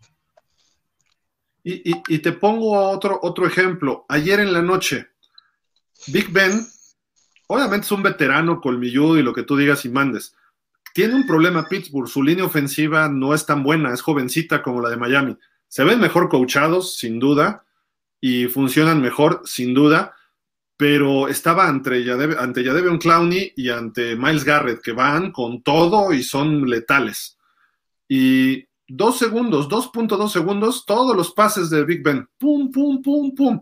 Y tiró bastantes, a pesar de que corrieron mucho el balón, tiró bastantes. Eh, Tua, ese, plan que debimos haber tenido contra Tennessee no se dio.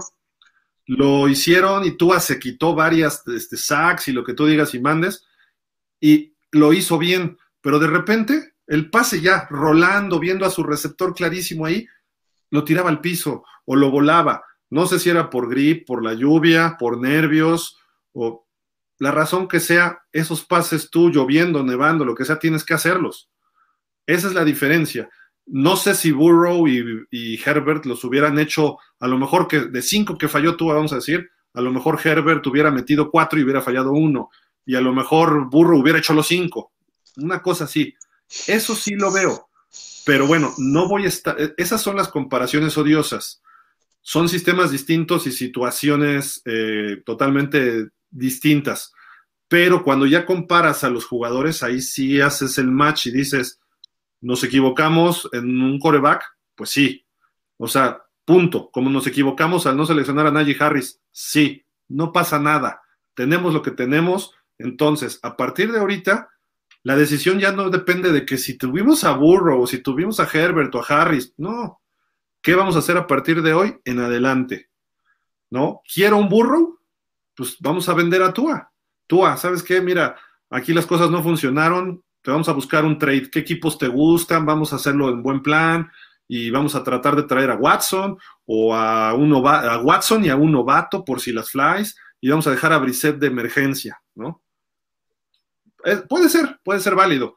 Yo personalmente creo que Tua se debe quedar, se debe quedar, pero no dejar de ver este año qué posibilidades hay de corebacks en la NFL. Si está Watson libre y está disponible después de todas sus tonterías, voy a hacer el trade y hago otro trade por Tua. Si no lo quieren los Texans, Pittsburgh ya se te fue Big Ben, Denver, tienes coreback, te, hizo el Fuchi Aaron Rodgers, eh, no has podido Wilson, el que tú digas, ¿no? O sea, el equipo que, que, se interese, ¿no? Ese es otro problema, porque tú has sido tan, polariza tanto, y ya a nivel nacional, que por ejemplo, cuando... Que, quién sabe qué tanta gente lo quiera. Porque, por ejemplo, cuando Peyton Manning buscó equipo, se interesaron seis. Miami era uno de ellos, entre comillas, ¿no? Seis de 32, bueno, de 31, quitemos a los Colts. Eh, cuando Tom Brady se salió de los Pats, todo el mundo sí quería a Tom Brady, pero realmente quienes dijeron, no, yo no voy a cambiar mi sistema, bla, bla, bla. Y estoy hablando de leyendas de la NFL, ¿no? Ahora imagínate cuando estás hablando de un coreback que tú, tú mismo como equipo no confías en él y por eso lo quieres tradear, o porque estás trayendo a alguien mejor. Entonces, si yo te estoy ofreciendo algo que yo no estoy tan convencido, Fer, o a ti, Javi, te digo, ah, mira, te, te ofrezco a Tua. ¿Qué quieres a cambio? pues dame una primera ronda. No, estás loco. Oye, pues me costó una primera ronda, pues a ti por tu culpa, yo te doy una tercera. Sí, puede pasar. ¿Cuánto dimos por Rosen? Y en su segundo año, ¿eh? Dimos. Y curiosamente también, también siento que eso es lo que está pasando con Tua y muchos, muchas en otros grupos que donde alguna vez llegué a comentar eso, quizá esto también es culpa de, de haber dejado ir a Rosen. Te voy a decir por qué porque no le metiste presión a Tua, no lo exigiste a que un coreback detrás de él le estuviera peleando en los campos de entrenamiento un año o dos para decirle, ¿sabes qué vas a tener? Este, no tienes, tú eres el coreback número uno, pero en realidad no lo eres porque atrás de ti hay alguien que te va a estar este, presionando para ver si, qué tanto, este, qué tanto te puedes exigir. Y hasta el momento, pues Fitzpatrick no lo iba a hacer. Y este año, pues menos Brissett. Entonces, son cosas que yo también siento que el no traerle a alguien que lo presione, también le dice, ah, pues soy el coreback de Miami y pues al final soy yo el responsable de la ofensiva, quieras o no. Es que para traerle presión tendrías que traer un coreback joven, no un coreback que le enseñe, ¿no? Porque el coreback que le enseñe, pues sabes que él, no va a ser nunca el uno, nomás vienes a enseñarle y bueno, es tu chamba, ¿no? Un coreback novato, él va a querer pelear por el puesto uno, obviamente, y ahí sí le vas a lograr meter presión a tu coreback uno. Ahí es donde a lo mejor, donde a lo mejor se equivoca, o bueno, no sabemos qué es lo que quieren realmente el coach de corebacks, ¿no? Ahí es el, él el que tiene que decir, a ver, no, yo necesito que me traigas otro coreback novato para que entre los dos estén ahí una a una a ver quién va a jugar. O, ¿sabes que Le falta trabajo, Vamos a traer un coreback de experiencia. ¿Para qué? Para que lo acabe de moldear junto conmigo y entonces tengamos el coreback que queremos, ¿no? Que se va a adaptar a nuestro sistema. Pero bueno, eso ya es dependiendo nuevamente de quién llegue en el staff. otro caso, ¿eh? Cuando llega Jimmy Johnson a Dallas, recluta a Craig Erickson y, y a Troy Aikman. Ajá. Y de hecho le había dado la titularidad a Craig Erickson y Troy Aikman se la fue quitando, ¿no? Y el primer año era un desgarriate y no sabía ni quién era el coreback, etcétera. digo, los que lo vivimos nos acordamos. Y después Craig Erickson se lo llevó nuevamente Jimmy Johnson a Miami cuando se fue y era el segundón de Dan Marino en el 96, 97. Entonces, siempre tienes que poner a un hombre de tu confianza que le presione a tu novatito, a tu jovencito. Porque aunque traiga mucho talento de colegial, tiene que demostrar algo. Y cuando llevaron a Aaron Rodgers a, Green Bay o a Big Ben a Pittsburgh, digo, no es el mismo caso porque estaba Favre en Green Bay, pero estaba Tommy Maddox, que había tenido un gran año el previo, y se molestó Tommy Maddox, fue a reclamarle a Cowher, pero ¿por qué me traes un novato de primera ronda? Ve lo que hice yo el año pasado y me diste una extensión de contrato. Se lesionó en el segundo partido, entró Rotlisberger y hasta la próxima semana Rotisberger ha sido el titular de Pittsburgh, salvo cuando se lesiona, ¿no? Sí. Pero Big Ben se ganó la titularidad y no lo volvió a ver a, Tommy Maddox despachado al siguiente año, ¿no? No sabemos si puede ocurrir eso. ¿Qué hicieron en Arizona? George Rose en primera ronda, no me convence, llega otro coach, traigo a Kyler Murray y digo, a mí no me convence Murray del todo, pero ahí tiene al equipo en playoffs, en su tercero o cuarto, tercer año, ¿no? Tercer año. Y, tampoco es, creo, el coreback que te va a ganar el Super Bowl. Y se le han lesionado varios importantes de Andre Hopkins en la defensiva, J.J. Watt, pero le pegaron a Dallas y están ahí metidos y están dando guerra por la competitividad y todo. Y tampoco es el, el coach también es novato, como Flores. O sea, digo, creo que hay varias cuestiones que dices, si vamos a comparar tres equipos, creo que hay que comparar a Miami con Cincinnati y con Arizona. Más o menos es el mismo proceso de, reconstrucción. Y Cincinnati y Arizona están en playoff. Arizona se quedó el año pasado en la orillita como Miami, ya dio el brinco. Cincinnati el año pasado no llegó a playoff por la lesión de Burrow y no iba a llegar a playoff porque estaban reestructurándose, pero en su segundo año ya las cosas se les dieron y están en playoff.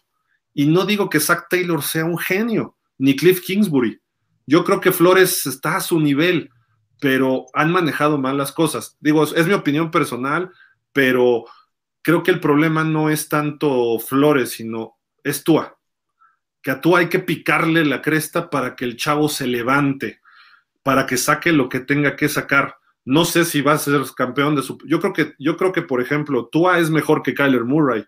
Que el Kyler Murray se escape y sea así, pero Tua creo que hace cosas mejores que Kyler Murray, a mi gusto. Aunque mucha gente diga, no, es que va para MVP, está bien, ¿no? O sea, no nada más en números me refiero. Lo que tiene, lo que tiene más Murray es brazo. mis dudas, ¿eh? Ah, sí mete unos, sí mete unos bombazos, ¿no? Sí, yo sí le he visto de 60 yardas, sí, sí Bueno, sí, algunos, ¿no? Pero e, es, habilidoso. Y es, rápido. Es rápido de piernas. Lo que dirían en Argentina es canchero. O acá sería tochero. A mí se me hace que es tochero, Kyler Murray. Es tochero. Tua es más de sistema. También puede tochar, ¿eh? pero es más de sistema. Y creo que en eso me gusta más Tua. Pero bueno, eso es aparte, ¿no? La cuestión es que su proyecto ya está en playoff en su segundo año real y de Cincinnati también. Y muy probablemente los Chargers, a pesar de cambio de coach y no tener defensiva. Si a los Chargers le das una buena defensiva, los Chargers van a pelear el Super Bowl con ese coreback y con esos receptores. Y puso otro bombazo perfecto a Mike Williams, este señor Herbert, que dices, ¿qué onda? Ha tirado casi mil yardas en dos partidos Joe Burrow. Tua creo que no tira mil yardas ni siquiera en cinco partidos. O sea, esa es la diferencia. Tienes que generar yardas, explosividad, jugadas grandes. Y Miami no las ha hecho, a pesar de la velocidad de quien es Fuller, a pesar de la velocidad de Albert Wilson, del novato Jalen Waddle, de las manos de Gesicki, de la estatura de Parker. Miami no ha hecho nada. No es culpa de, de Tua eso. Eso es culpa de un coordinador. Y, de tú, y que no le sepa sacar jugo a Tua y a estos, a estos jugadores. claro pero Miami tiene, tendría todo con un buen coreback, con lo que tenemos. O sea, pon a Rodgers en Miami y Rodgers tendría cuatro mil y pico de yardas, estaría muy parecido sus números a los de Green Bay. Sin Fuller. Sin Fuller, claro. Hasta con el manos de piedra, si se hubiera quedado, le hubiera ido bien, pero bueno. Vamos a leer comentarios, pero eh, son mis opiniones eh, con base en lo que he visto, a lo mejor puedo, sí, sí son más opiniones en algunos momentos, porque no he visto a, fondo la comparación Murray contra, contra Tua, pero sí veo el proyecto de Arizona y veo el proyecto de Cincinnati comparado con Miami, y por más que le busco, digo, estamos quedando cortos. Sí, Miami tendría para estar en esos niveles. Sí. Y algo no está cuajando. Entonces, obviamente, Miami está abajo de esos dos proyectos. No lo va a comparar con Nueva Inglaterra ni con Kansas, no, no, no.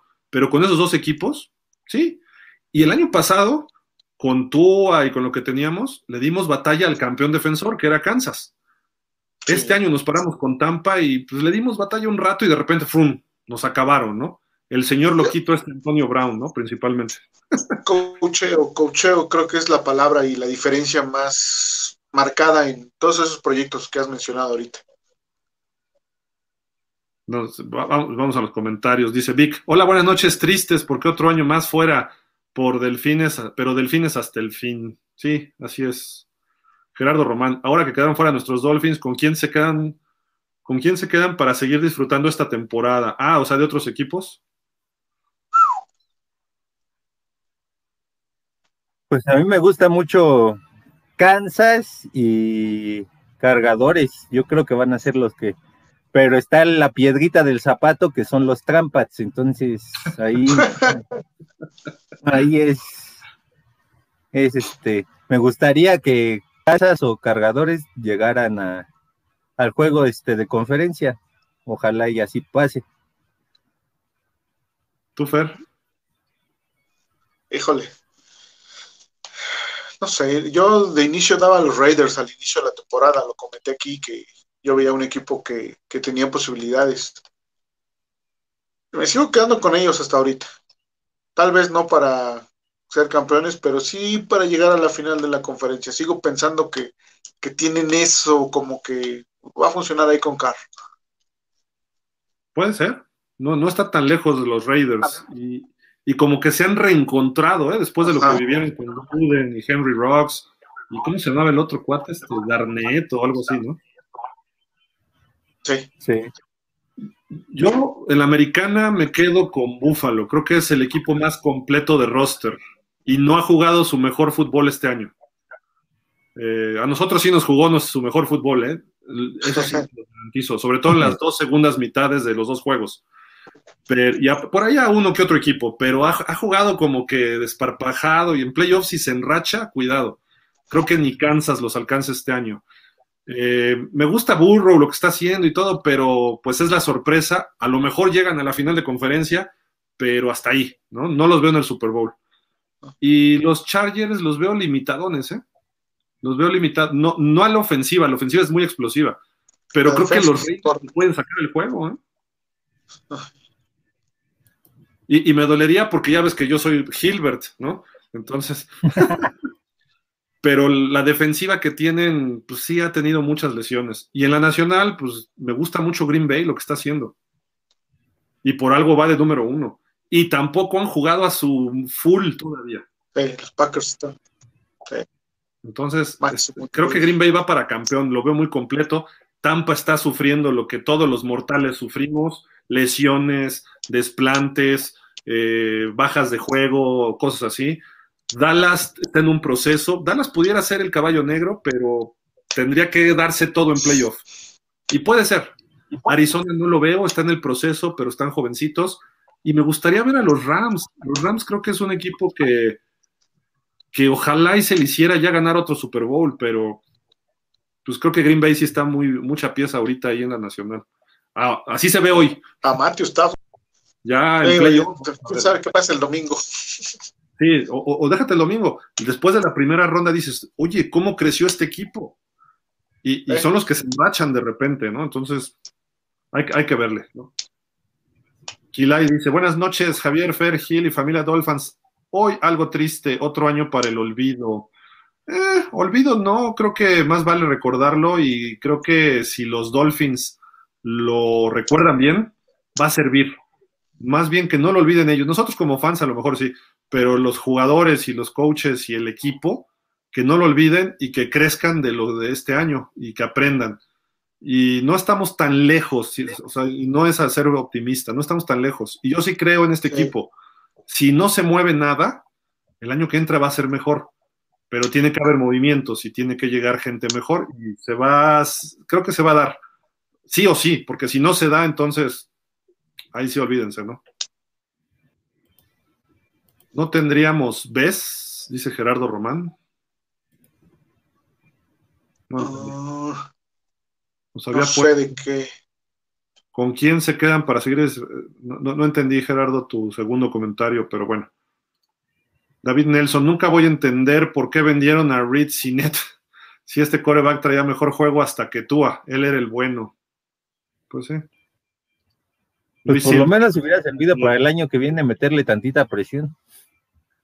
Sí, tenerlo ahí de emergencia, ¿no? También es. Luis Silva dice, Shula is dead. No, pues no is, was dead. O sea, en pasado. Hace año y medio, pero bueno, ahora- hoy era su cumpleaños, por eso lo recordamos. ¿no? Kid SP, ¿qué tal? Buenas noches, Javi Gil Fer. El domingo estaré en Miami para el juego contra Patriotas. ¿Algún consejo o recomendación para la visita al estadio? ¿Alguno sabe si piden prueba de COVID para accesa- accesar? Muchas gracias. Sí, sí están pidiendo algo, ¿no? Este, en todos los estadios. Sí, tienes que llevar tu certificado y, y prueba COVID de menos de 24 horas. Sí, incluso ahí abajo le- en los mensajes le puse el link para saber los, los requisitos que piden los Dolphins. Ah, ok. ¿Ya, ya le habías contestado? Ya, ya, ya ahí abajo le puse. Va. Y pues mucha suerte, ojalá, ojalá y gane Miami para que te toque un buen partido y todo. Y consejos ahí, pues, no sé, este, que, que- que del estadio es bonito. Yo, yo no lo he visto con el techo, ¿eh? no me ha tocado ir todavía, pero está bonito eso. ¿Qué más? De Miami, pues si llegas el sábado o el viernes, pues vete a Miami Beach. ¿no? Vete a Miami Beach ahí a pasarla un rato. Eh, está, hay, un lugar famoso, se llama el Clevelander, ahí en lo que es Miami Beach, donde se junta toda la gente y es, es, caro y luego tienes que hacer horas para esperar, pero hay muchos cafecitos alrededor, cotorreas y te la pasas bien, ¿no? Y pues depende de dónde te hospedes también y si vas a rentar coches. Necesitas coche en Miami, ¿eh? Este, porque las distancias son brutales. Eh, o los taxis muy caros, así que abusado. Y este, no sé, pues puedes ir a buscar la casa de Dan Marino en Weston, la que vendió, no sé, ¿no? pero bueno. Hay, muchos centros nocturnos y lugares para la noche. Si vas con esposa o vas con tu novia o lo que sea, si vas en familia también hay lugares este, adecuados, ¿no? Señor Roldán, buenas noches. ¿Cómo está? ¿Qué dice? Rafa Rangel, saludos, familia Dolphins igual. Ramiro Alanís dice, buenas noches, hablando de ese tema de Shula y Marino, las reglas de antes eran diferentes. ¿Creen que si fuera como ahora, con tope salarial, agencia libre y cómo se arman los equipos, Marino y Shula hubieran ganado un supertazón? Sí. Yo sí, yo sí creo eso. Porque realmente Miami no gastaba mucho hasta que empezó el plan B de la agencia libre por ahí del 90 y ¿qué fue? 92, 93. Tres. Miami era un equipo que no gastaba.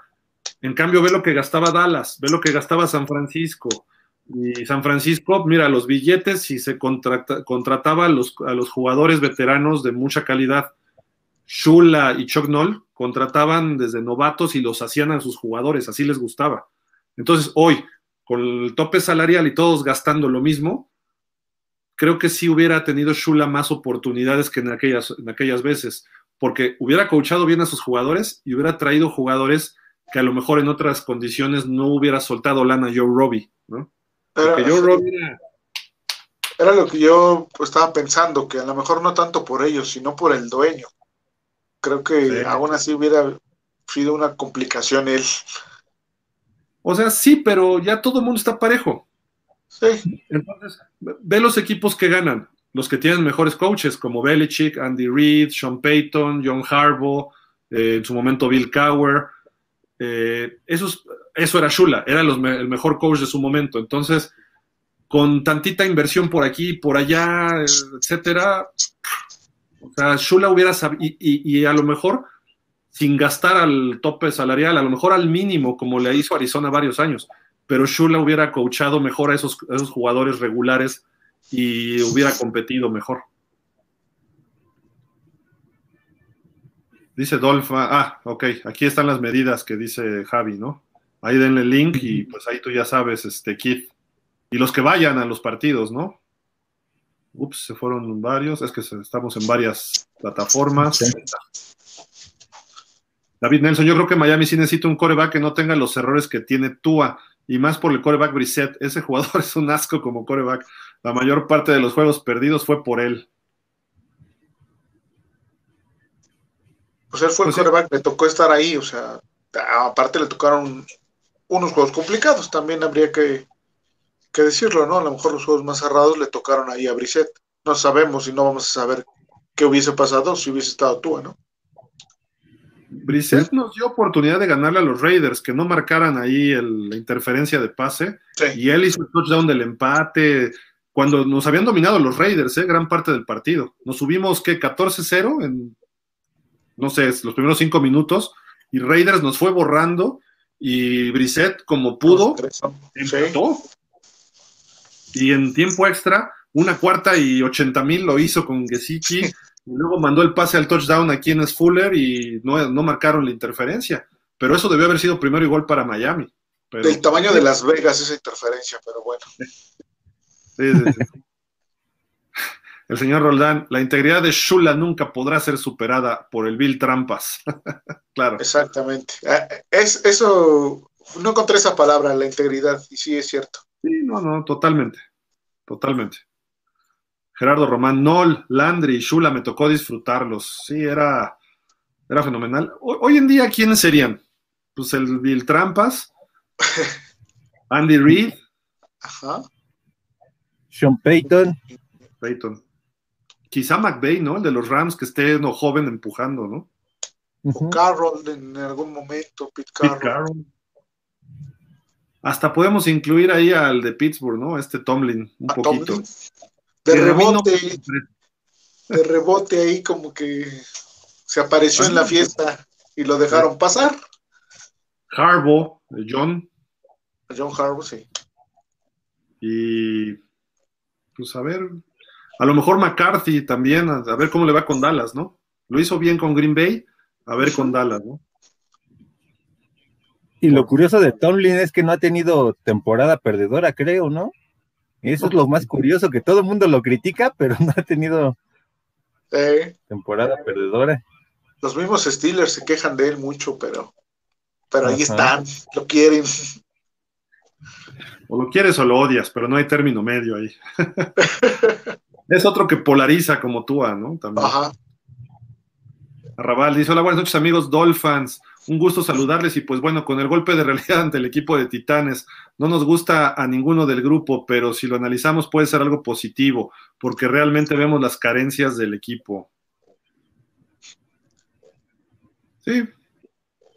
Digo, tampoco las siete victorias era algo que estuviéramos revoloteándonos, ¿no? Se veía venir, se veía venir que Miami iba a retomar el momento.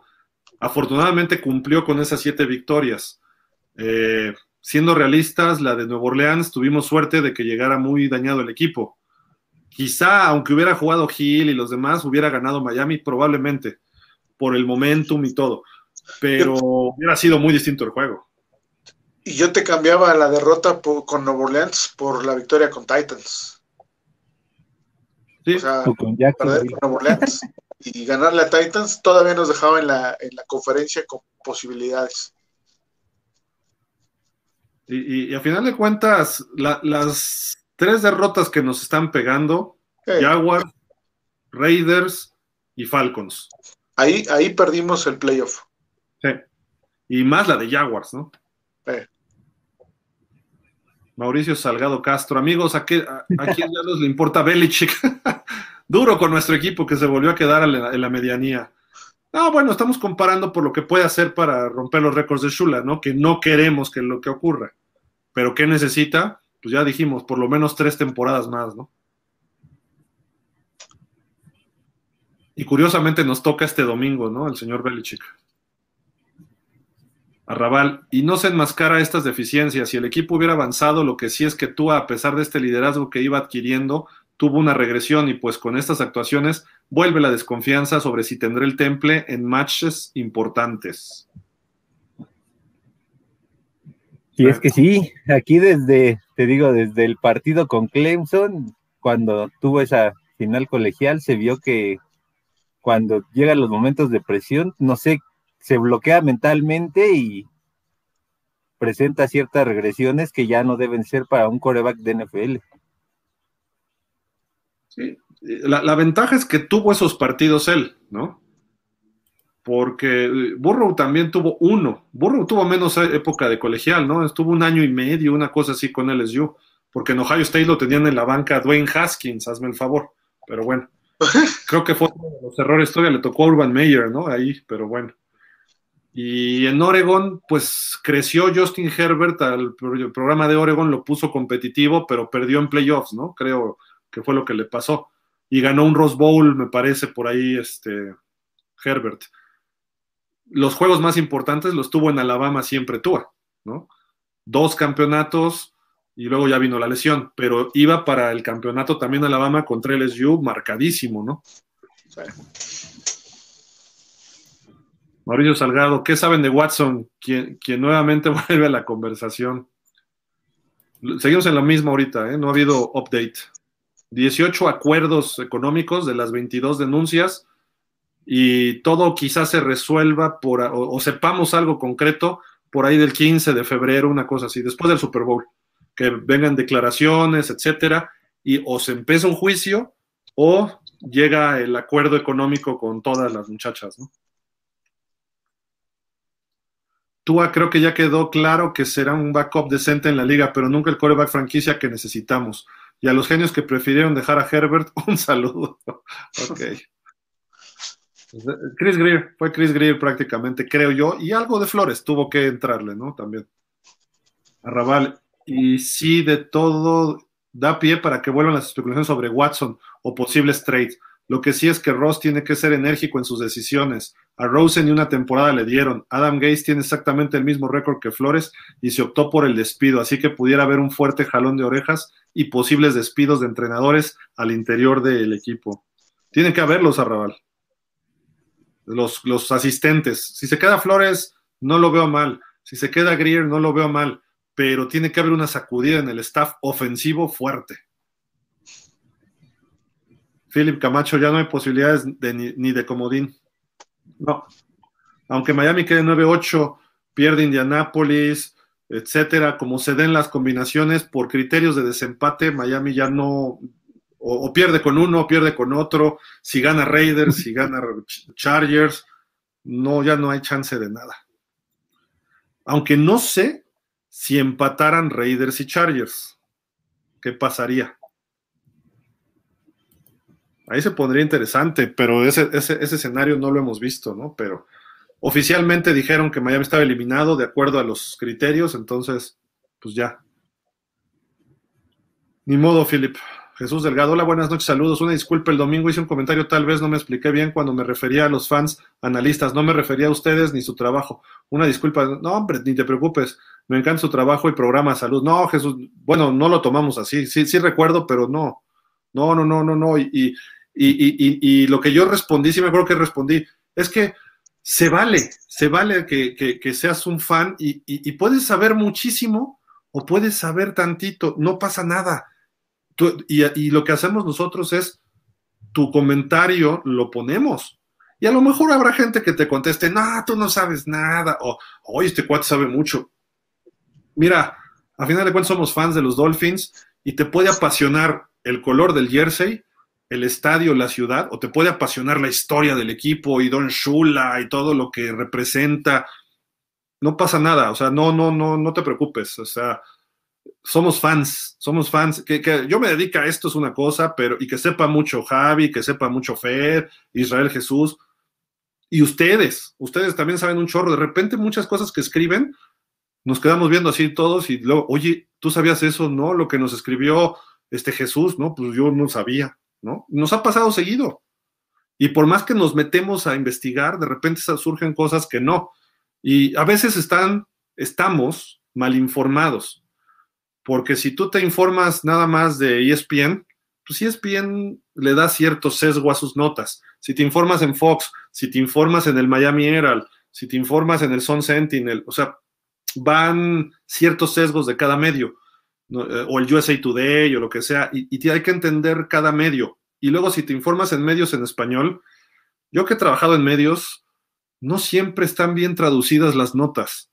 A veces cambian el contexto de algo, algo importante y dices, ¿por qué? Porque sí se, o sea, es, es una doble negación, ¿no? O sea, de que yo no quiero, eh, yo, yo no quiero perder y si tú, o sea, pues sí, quieres ganar, ¿no? Y lo traduces mal y algo se entiende, entonces yo no quiero ganar o no quiero, o quiero perder, le quitan el no y ya con eso valió gorro una, una declaración. Y me pasó en el Reforma. Cuando vino Zach Thomas a México, eh, él dijo que vivió una situación loca, caótica, porque bajaron del avión y ahí por viaductos, bueno, entendí yo, por viaducto, no sé qué, o ahí Richurubusco, no sé, vieron un atropellamiento y entonces estaba todo el tráfico parado y que vieron que una ambulancia se brincó el camellón, recogió a la persona que estaba atropellada, lo asistieron, estaba parado el tráfico y mucha gente, y dijo, sí, vivimos esto en México y fue una crazy situation o algo así dijo, chaotic, no me acuerdo. Y en el Reforma lo tomaron como que hubiera dicho que México estaba loco. Y así lo publicaron. Y yo no estaba en el Reforma. Y después, cuando fue el juego Miami-Denver, que fueron como tres meses después, me dijeron, pregúntale a Zach Thomas por qué dijo esto. Y le dije, oye, yo no estaba aquí en el, Reforma, pero discúlpame, aquí tengo el audio. ¿Hablas inglés? Sí, escúchalo. Él dijo que fue una situación, no, no, pero pregúntale. Y me hicieron preguntarle algo que yo sabía y que Zach Thomas sabía y que todos los demás medios sabían perfectamente. que Zach Thomas no había dicho eso. Y Zach Thomas me le pregunté, oye, fíjate que se, malinterpretó algo que dijiste. Bueno, le dije, ¿tú dijiste algo así? Me dijo, no. De entrada me dijo, no. Y, tu, y tuve un uno a uno con él. Me dijo, no, yo no dije eso. Dije, ¿qué, qué fue lo que, qué pasó? Y hasta medio se enojó al principio. Y me dijo, no, yo dije que esto, y me describió lo mismo que había dicho en la conferencia de prensa. Y le dije, ya, ya, pues, cálmate, porque tú sí me matas, ¿no? Este, le, le, dije, mira, aquí tengo el audio. Yo sé esto, pero mis jefes me dicen que te preguntara por qué lo dijiste. Ahora te voy a grabar, ¿sí? Órale. Y ya lo grabé y le dije, a ver, ta, ta, ta. Y entonces ya me contestó él otra vez, lo grabé y se lo dije a mis jefes.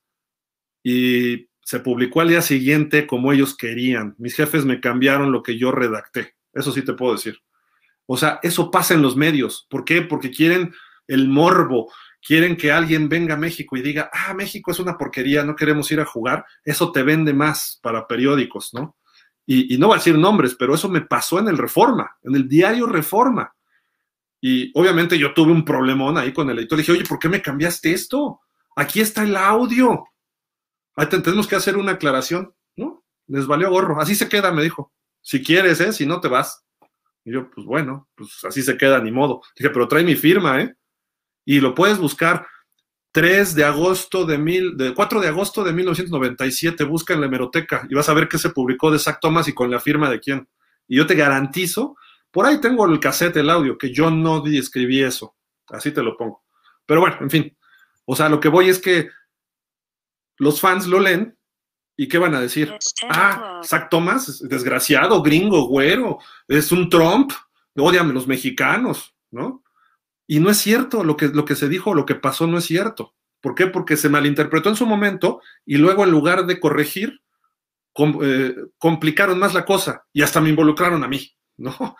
Y, yo te lo puedo garantizar que no fue así, ¿no? O sea, lo que se escribió finalmente, pero en fin, vamos a seguirle leyendo. Arrabal nos dice, ya Ross tendrá que contratar a coaches que lo único que esté, que esté en su mente sea la conquista de un trofeo, gente de experiencia que te dé esa esta certidumbre y no seguir con su proyecto de reconstrucción. Y aunque sea vía agencia libre, armar un buen equipo, tenemos el capital para la próxima temporada. Sí, de acuerdo. Sobre todo asistentes, ¿no? Hemos coincidido. Si se queda Flores, no es malo, ¿no? Al contrario, creo que es bueno, ¿no? Diego Murillo, como nuestros Dolphins tristemente ya están eliminados, primero... Ah, sigue, ¿no? Primero me sentía súper triste, ahora ya como que se bajó toda la presión a ganar el domingo para cerrar bien la temporada y pensar en traer buenos linieros. Pues sí. Buena opción, buena opción. Uri, re buenas noches, Dolphins desgastados. Vamos a terminar los Dolphins con estos delfines. Y la relación tóxica. Mi mente me decía, ve por otro equipo, pero este corazón necio que es ciego me ganó. Ya me pasa como a Javi con tú. Los odio, los odio, pero cómo los amo. ya ves, Javi, lo odias, lo odias, pero lo amas. ¿Cómo, cómo pues dicen? Es que mis haters son lovers que todavía no se dan cuenta que son lovers, ¿no?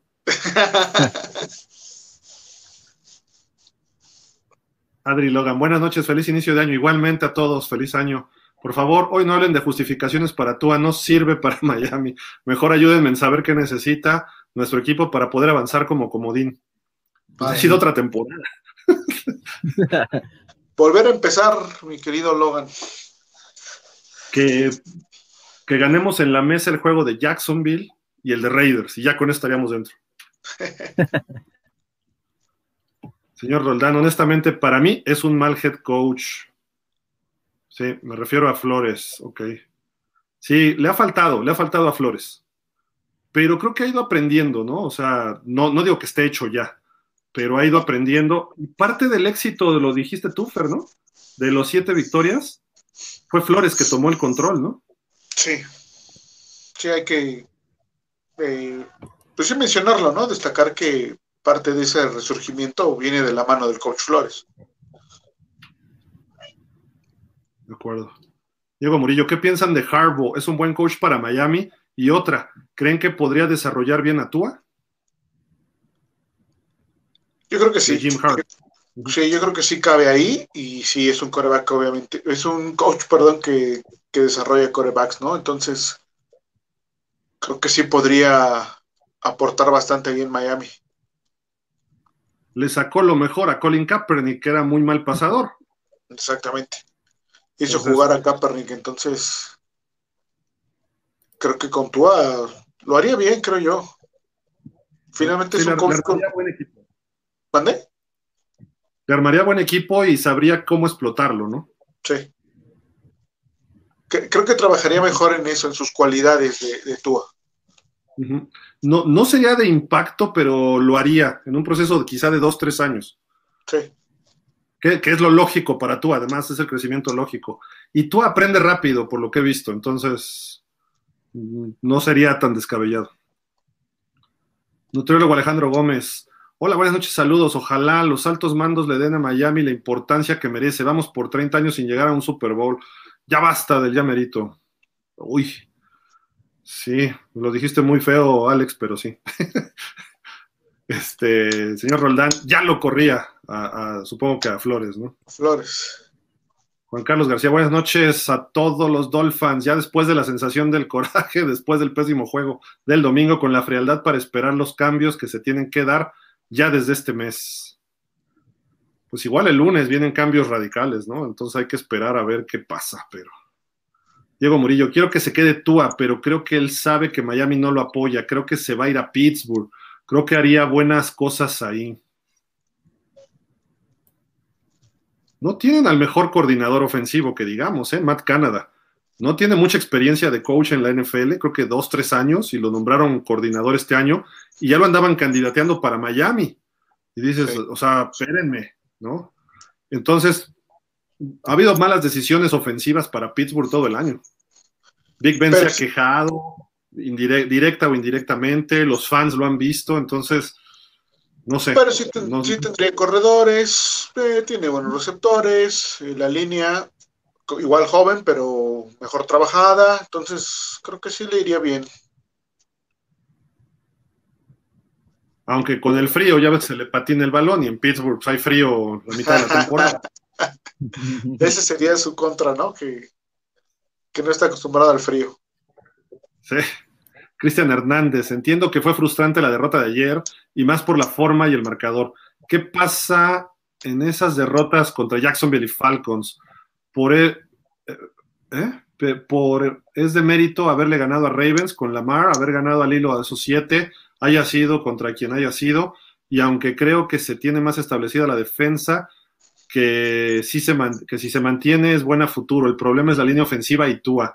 No me gusta que aún se le va, se le ve miedo a lanzar, a que siente la presión, pero no se me hace tan malo como muchos lo crucifican. De acuerdo, Cristian.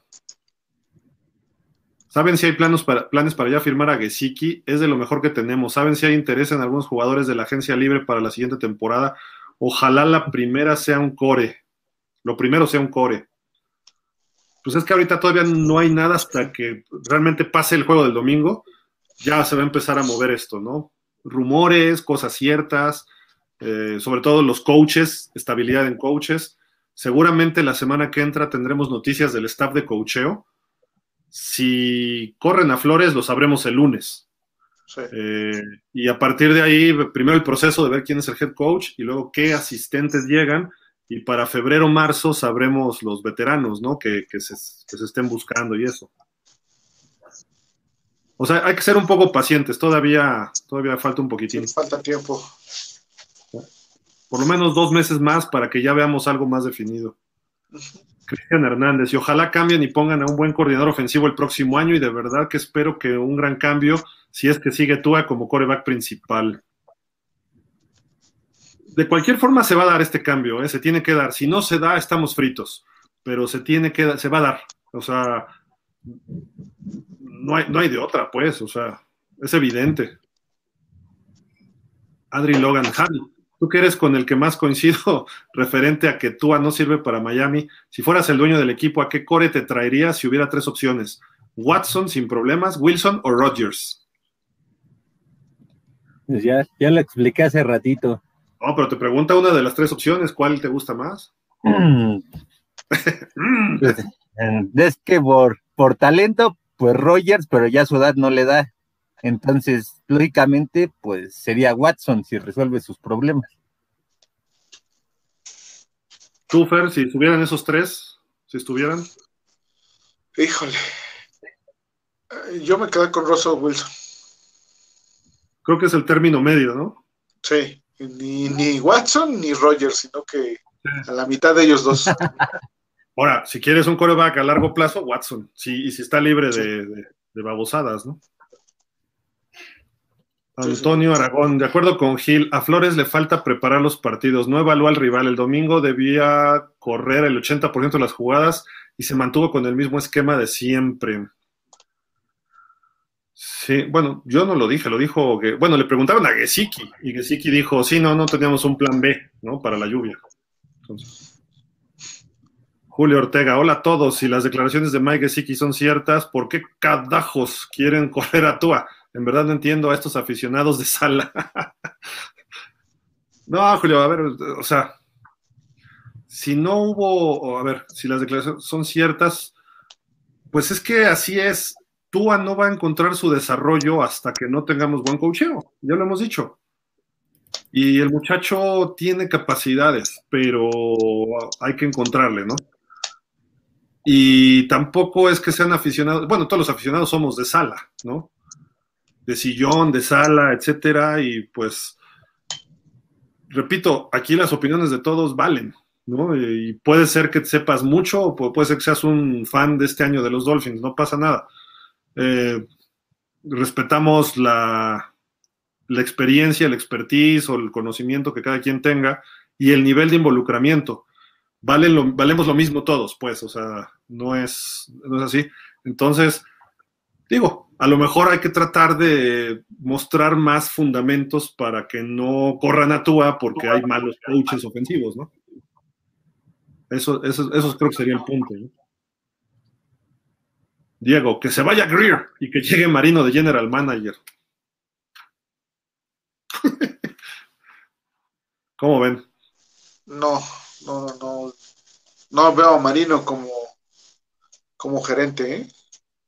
Ahí yo sería lo, ideal, pero, sería lo ideal, pero es el mismo riesgo que corres con John Elway, que yo siento que no, no se ha preparado lo suficiente como para subir ese tipo de rol.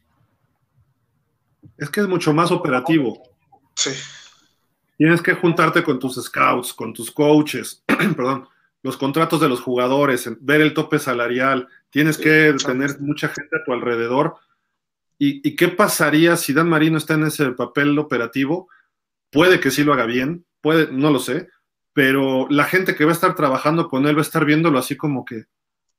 Y el día que Marino diga una tontería, la gente, oh, lo dijo Marino, ¿y qué hago? Está mal, pero ¿qué hago? ¿Le digo o no le digo? O sea, no sé, habría cuestiones de choque y personalmente yo no he visto a Marino tan involucrado en ese tipo de aspectos del fútbol.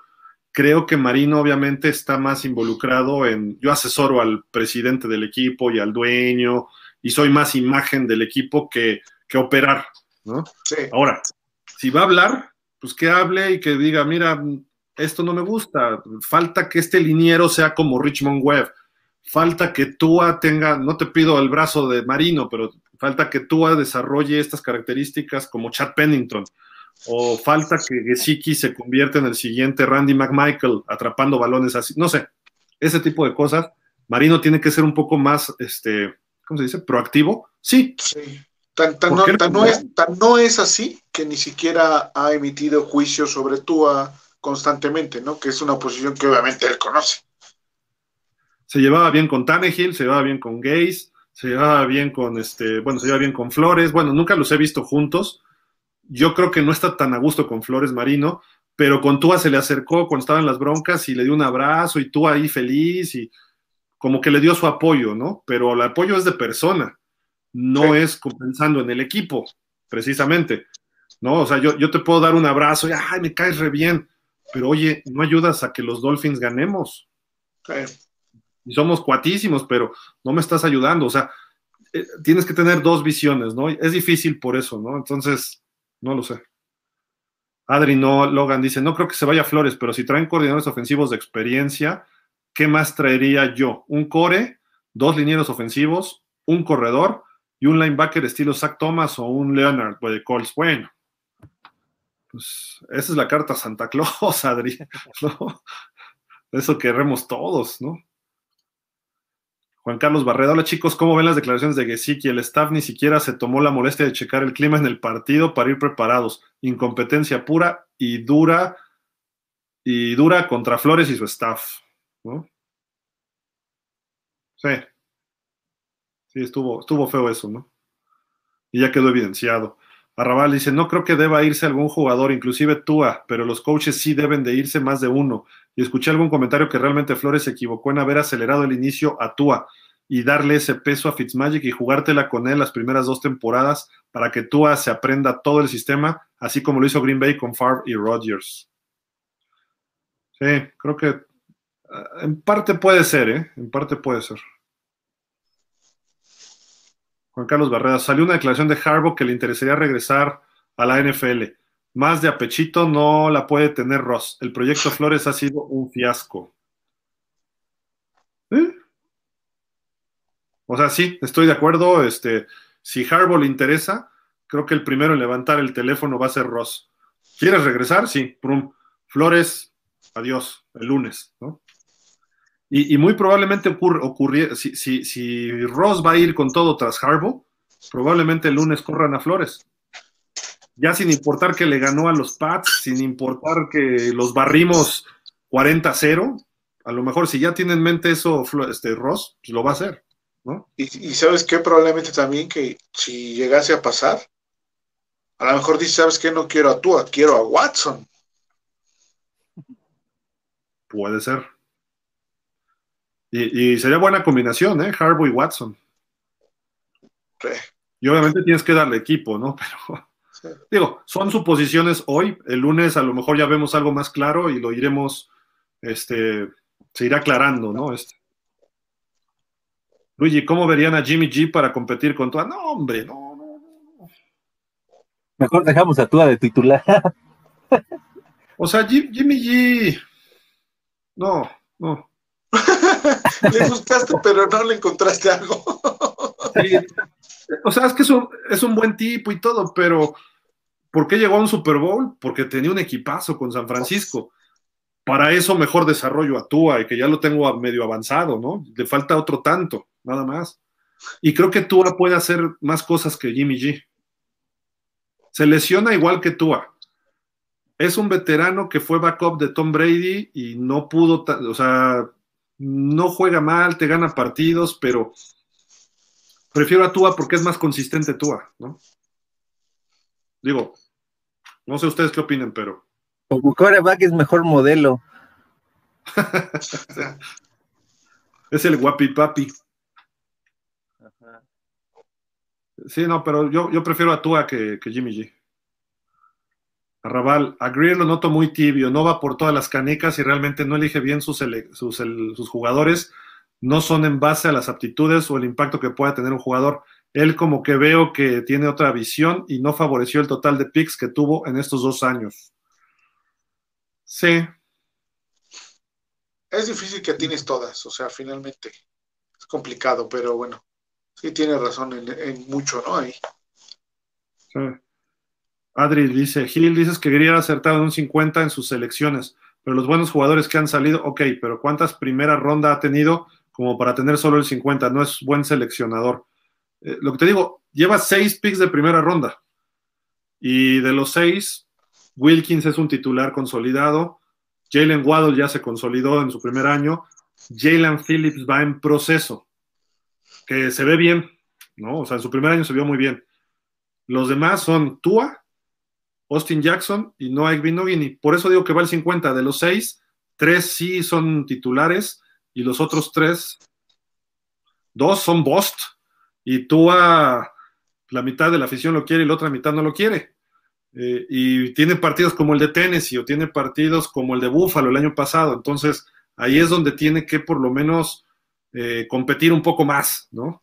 Creo que por ahí es el rollo, ¿no? Pero Esperemos que se corrija, se puede corregir todavía el próximo año y eh, a lo mejor tú el año que entra ya es más de lo que esperamos, ¿no? O, a lo mejor Austin Jackson con un buen coach de línea, ¡pum! se brinca para Pro Bowl de jalón. Porque hay jugadores así que depende del coacheo, ¿no?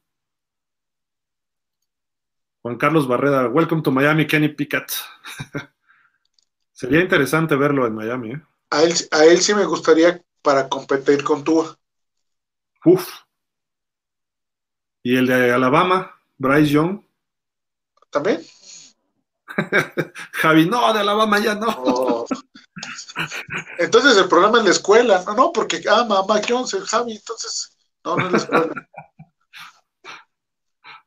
Ah, bueno, pero no sé, digo, habría que, ver más los, los, jugadores, ¿no? Y quiénes están todos en el draft. Pero Kenny Piquet creo que suena bien. Sí. Julio Ortega, tomando en cuenta los comentarios que dicen de Greer, yo considero que no podemos emocionarnos tanto como la próxima free agency. Esta administración no se caracteriza por tres jugadores de 20 millones élite, estrellas. Greer va a pagar las renovaciones y traer a 10 jugadores de a millón. Me dueles Miami, ojalá me equivoque. Sí, por ahí va, fíjate, esa es la intención de esta nueva administración, que, fue la orden de Ross. Después de gastar lana lo bestia en Tannehill, en Su, en Jarvis Land, bueno, Jarvis Landry, no, ¿quién era el otro que llegó así? Mike Wallace. Mike Wallace. Entonces, pues dijo, ¿saben qué? Quiero hacer la base y después ya crecerlos. Y en ese sentido se está funcionando bien. Pero ahorita sí ya falta meter agentes libres. Tiene que ser, ahora sí que como dicen, quirúrgico, ¿no? ¿Quién es el que nos va a ayudar? Porque el año pasado gastó Miami un dineral. Kyle Vanoy, Ted Carras, este, ¿quién más fue? Eh, Matt Brida, Jordan Howard, en fin, hubo varios que dijiste, con este equipo ya le hicimos y con el draft que tuvimos, y ninguno de los que se trajeron el año pasado, ninguno está en el equipo ahorita. Ni Brida, ni Carlos, ni este Banoy, por ejemplo. Y falta que hicieron, ¿eh? que por ellos mucho es que Miami estuvo cerca de ir a playoff el año pasado. Y este año creyeron que ya no los necesitábamos y mira, se vio, se vio un bajón de, nivel en general. Sí. Antonio Aragón, creo que el trabajo de Greer el próximo año se evaluará en la agencia libre, sin tantos picks y con dinero suficiente debe armar una buena ofensiva. Sí, pero creo que coincidimos, ¿no? Más o menos todos ahí. Rodolfo Martínez, buenas noches amigos Dolphins, creo que sí habría que darle un año más a Greer, ya tiene un año difícil de críticas y experiencia y creo y espero que ponga más cuidado en a quién va a seleccionar. Y en el draft no ha estado tan mal, ¿no? O sea, en general ha encontrado ahí algunos, este, ¿cómo se dice? Diamantes en bruto, ¿no? Bruto, sí. Pero hay que pegarle a las primeras rondas, ¿no? Y pues en general ahí es donde está el 50-50 vamos a ver si, si mejora eso. David Galo, saludos a todos. Si ustedes pudieran decidir con quién comenzarían la siguiente temporada, tú a Watson, Wilson o Rodgers. Ya dijo Watson, Dan, este, Javi, ¿no? Tú, dices Wilson, obviamente yo empezaría con Rodgers. De todos estos, pues Rodgers es el... Tiene 450 pases de touchdown y solo 93 intercepciones en su carrera. Eh, ah, este año también está brutal, o sea... Lleva cuatro intercepciones en la temporada. Sí. Ah. Eso le interceptan a Trevor Lawrence en un cuarto con Jackson. sí, no, o a, sea... él sí, a él sí sirvió que le picaran el orgullo. Sí, claro. E, e, este cuate ha dominado la posición de coreback y a Miami lo pondría peleando el Super Bowl el año que entra, con lo que tenemos, ¿eh? No tiene muy buena línea ofensiva ahorita. Y véanlo cómo está. No digo que seamos el Green Bay de la americana, pero estaríamos peleando. Ahorita seríamos líderes divisionales, como están los Bills y los Pats, si estuviera Rodgers porque no perdemos con Jacksonville, no perdemos con, eh, con Atlanta o con Raiders, quizá ni con Titans, ¿no? Y le hubiéramos dado pelea a Buffalo un juego. Y, pelea me refiero que a lo mejor les ganábamos, ¿no? Y con Tampa hubiera sido un tiro de otra forma. O sea, ese tipo de cuestiones nos lo hubiera dado Rodgers. Y Wilson puede ser que también. Y Watson a lo mejor los va a dar. Y Tua en un futuro lo va a hacer. Pero ahorita, hoy, Rodgers. Juan Carlos, bienvenido a Miami, Jim Harbaugh. Corran a Flores. Rodolfo, creo que la defensiva de Miami está un tackle y un apoyador para que esté a punto de ser de 10. Y aún así creo que ya está, ¿eh? por lo menos por momentos, sí. Mira, ya me dice Eduardo Montoya, Jordan, Dion Jordan, gracias, sí. ¿Cuántos, eh, Juan Carlos, cuántos desaciertos más nos vamos a tener que tragar del señor Flores y sus secuaces? hay, hay que ver, hay que ver. Puede que haya varios, pero a lo mejor esos varios ayudan para que se crezca, ¿no? Cristian Hernández, ojalá llegara Rogers o Wilson, sí, bueno, sería. Rodolfo Martínez, independientemente de que siga el amigo de Javi, creo que sí es necesario traer otro mariscal de campo, ya sea en el draft o un buen veterano. Alejandro Medina, saludos Dolphins, no he podido conectarme a sus transmisiones desde el juego con Titans, ¿ya fueron los playoffs o seguimos con vida? Saludos, no, ya fuimos, este Alejandro. Con la victoria de los Chargers, ya no hay combinación posible que, que pudiéramos encontrar el camino. Porque o entra uno, entra el otro y perdemos por esta forma o con el criterio de conferencia. Ya no, ya no da. Uh, ese es el que le iba, ¿eh? Juan Carlos dice, era un creyente de Tua, pero el domingo quedé terriblemente decepcionado. Su falta de potencia no la pudo compensar con sus lecturas y su precisión. Fue penoso ver sus pases rolados que no llegaban. Sí, pero fue un partido malo también. O sea, tampoco es así que, ay, haz lo peor. Fue importante el partido, nos sacaron, bla, bla, bla, sí. Pero a lo mejor este domingo nos da la sorpresa y le pega a los Pats. O sea, no sé. No, no, no sería descabellado, ¿eh? No. Cristian Hernández, lo de Holland creo que también fue un muy buen acierto, pero definitivamente sigue siendo la prioridad línea ofensiva y corredor. Sí. Rodolfo Martínez dice, la línea ofensiva ha ido mejorando cada semana, hay futuro ahí. ¿Creen que sería bueno seleccionar a un centro joven y reforzar con dos linieros ofensivos de calidad y darles tiempo a Hunt y eh, eh, Aikenberg? Pues el centro, Vas, Javi, vas. Javi, Javi, dale. Bueno, este, yo creo que lo primero que necesitas ver es darle por lo menos otro año a todos tus linieros ofensivos seleccionados en los últimos dos años, ya de la mano de un, de un buen coach de línea ofensiva.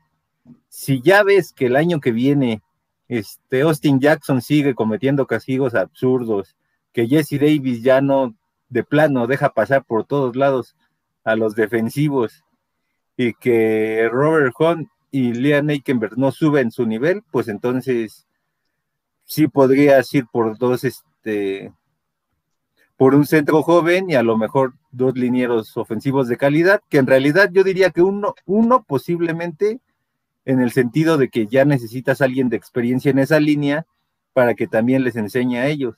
Entonces, por lo menos un veterano si necesitas en esa línea, tipo Eric Flowers, así como fue el año pasado. Sí. Y, lo que dice Rodolfo suena bien, ¿eh? Un centro joven, mientras Dieters sigue desarrollándose o no, a lo mejor el centro joven lo desbanca rápido, creo que necesitamos un tackle derecho. Jesse Davis ya, ya, ya es mucho para este hombre, ¿no? O sea, que esté de reserva puede ser, pero no de titular. Vamos a darle velocidad. Cristian Hernández, ojalá recupere su lugar Solomon Kindley, que a Jesse Davis le pasaban todos por encima, sí. Justo, Jorge Fergadí, saludos, buenas noches a todos. Vengo realmente las heridas, jajaja, creo que Flores no es malo, simplemente no tiene un coordinador ofensivo confiable. Esperemos traiga alguno que le ayude si es que quiere salvar su chamba. Sí, ya lo, dijo Javi, ¿no? ¿A quién vas a traer? Y eso creo que puede ser importante para ver si le renuevan a, o no renuevan, si mantienes el proyecto de Flores, ¿no? Porque la ofensiva es la que no da, es la que no está dando. Uri Re, yo traería otro coordinador ofensivo y otro coach de línea. Si tú a se quiere ir y creo que la, y creo que lo hará por la relación tan rota. Consigo su trade, voy por Rodgers o Matt Ryan, hago lo posible por conseguir a Piquet y que aprenda lo que dure Rodgers o Matt y los demás y las demás necesidades las consigo en agencia libre, corredor, receptor 1 y línea ofensiva élite. Suena muy bien eso, ¿eh? Me gusta también. Arrabal dice, alguien hacía mucho énfasis a las estadísticas y que eran buenas para el equipo. En este momento, el propio juego te enseña que las estadísticas son solo esos números y que aunque tengas buenas estadísticas, hoy estamos casi fuera de playoff, batallando con una temporada que puede ser perdedora. Pues estamos fuera ya, no puede, estamos fuera. Adri Logan, el año pasado Flores dio muchas esperanzas para este año, pero algo pasó. Siento que no lo dejaron, dejan trabajar. El estado de ánimo en la temporada fue muy diferente. Este año parecía que no le importaba nada.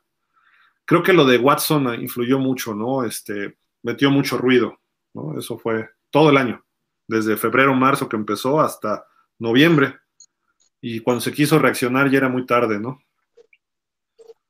Ben Cariker dice, buenas noches a todos. En el Herald de Miami está un artículo donde hacen esas preguntas que hizo. ¿A poco? ¿Se lo están volando? No, no es cierto. Este, y se comenta que Miami tiene el mejor tope salarial, pero tiene que resolver muchas cuestiones de los 21 mil agentes libres que van a tener esta temporada. Ver lo de Gesicki que se comenta no es prioridad e ir por Watson. Yo sol, ya solo le queda cuatro casos por resolver, son muchas interrogantes. A eso súmenle lo del staff. Estoy cierto, como dijo Gil, es de que por primera vez en la vida tomé buen. Ah, se cortó. Miami tome buen. Pero bueno. Decisiones, ¿no? Debe ser. Sí. Rodolfo dice, Don Fer, que no está muy convencido de Watson que llegara a Miami. ¿Por qué cree que sería la mejor opción? Saludos. Y son un gran equipo. Falta Israel. Sí, está en la chamba, ya sabes. Bueno, Rodolfo, no. Este, no es que no esté convencido de Watson, yo lo he comentado en otros programas. En la parte del campo no tengo problema. Obviamente tiene mucho talento, es un coreback consolidado, es un coreback élite y nos pondría en el mapa ipso facto, ¿no? Mi problema con él es fuera del campo, ¿sí? No nada más es el jugador dentro del campo, sino que el complemento como persona, cómo, cómo va a ser recibido por algunos grupos en Miami, este, todo lo que conlleva. Eso es lo que no me agrada tanto de Watson, ¿no? Ya lo he dicho anteriormente, pero dentro del campo no tengo problema, o sea, lo haría muy bien. Sí, pero no te puede echar la bronca de traer un jugador con, con broncas legales, ¿no? Sí, ese, ese es el detalle, ¿no? No quiero que sea un este Antonio Brown a futuro. No, y todos, todos, no, no, no queremos eso. Juan Salvador Eduardo Serrano dice, competitivo contra Titans, tal vez en el primer cuarto, de ahí en adelante para nada. Yo sí vi un juego competitivo, ¿eh? Juan Salvador Eduardo Serrano dice, además de que vi a Tua nervioso sin confianzas. La fue perdiendo cuando no podía estar haciendo los pases que normalmente hace, ¿no? Y creo que ahí sí perdió la confianza Tua y digo, pues, fue un mal juego, le tocó este. Y ahí, y ahí, es donde necesitas a tu coach, a tu staff de cocheo, principalmente a tu coach de coreback, que te diga, a ver, espérate, o sea, estás haciendo mal esto, o yo vi que hiciste mal el otro, o apóyate en esto, o pierde un tiempo, o, adelántate un tiempo, no sé, varias cosas, ¿no? Que puedes, con lo que puedes ayudar a tu coreback a salir adelante en situaciones así. Sí, de acuerdo. Juan Carlos Barreda, el partido contra los Rats solo va a servir para que cada quien jale agua para su molino. Al interior del equipo siento que va a haber una fuerte ruptura con Flores. Ay, esperemos que no, Juan Carlos, tampoco es lo que se esperaría, pero puede ocurrir, sí. O sea, te, te soy sincero, sí, sí puede ocurrir. Pero ojalá y no, ojalá y no. Cristian dice, hola amigos FinSop, yo creo que lo más importante es traer un coordinador ofensivo en la agencia libre, ir por línea, corredor, receptor. Ya en el draft ir por talento disponible. Sí, también e, e, es, creo que eso es lo, lo ideal, ¿no? Yo le doy el visto bueno a Flores. Rodolfo dice, si se queda Flores, ojalá que haya aprendido de esta temporada tan difícil, es un volado. Señor Roldán, el principal problema para Tua fue el crecimiento. No hubo ayuda con cocheo, corredor, línea ofensiva y un buen coach de mariscal. Y aparte, su poco talento. Rodolfo Martínez, creo que no va a ayudar nuevamente al equipo si se empieza con el tema de Watson. Ya vimos cómo afectó al equipo esta temporada. En parte por eso no calificamos. Sí. Mucho, mucho ruido generoso. Dice Cristian, yo creo que si está disponible Watson, habría que ir por él y trataría de quedarme con tú, a lo que decías, ¿no, Javi? Sí, la diferencia es que si llega Watson, pues tú allá no sería opción porque, pues con Watson sabes que tienes un proyecto a largo plazo, a diferencia de si llegara Matt Ryan o Aaron Rodgers. Sí, porque con ellos ya son, serían dos años, tres quizá, ¿no?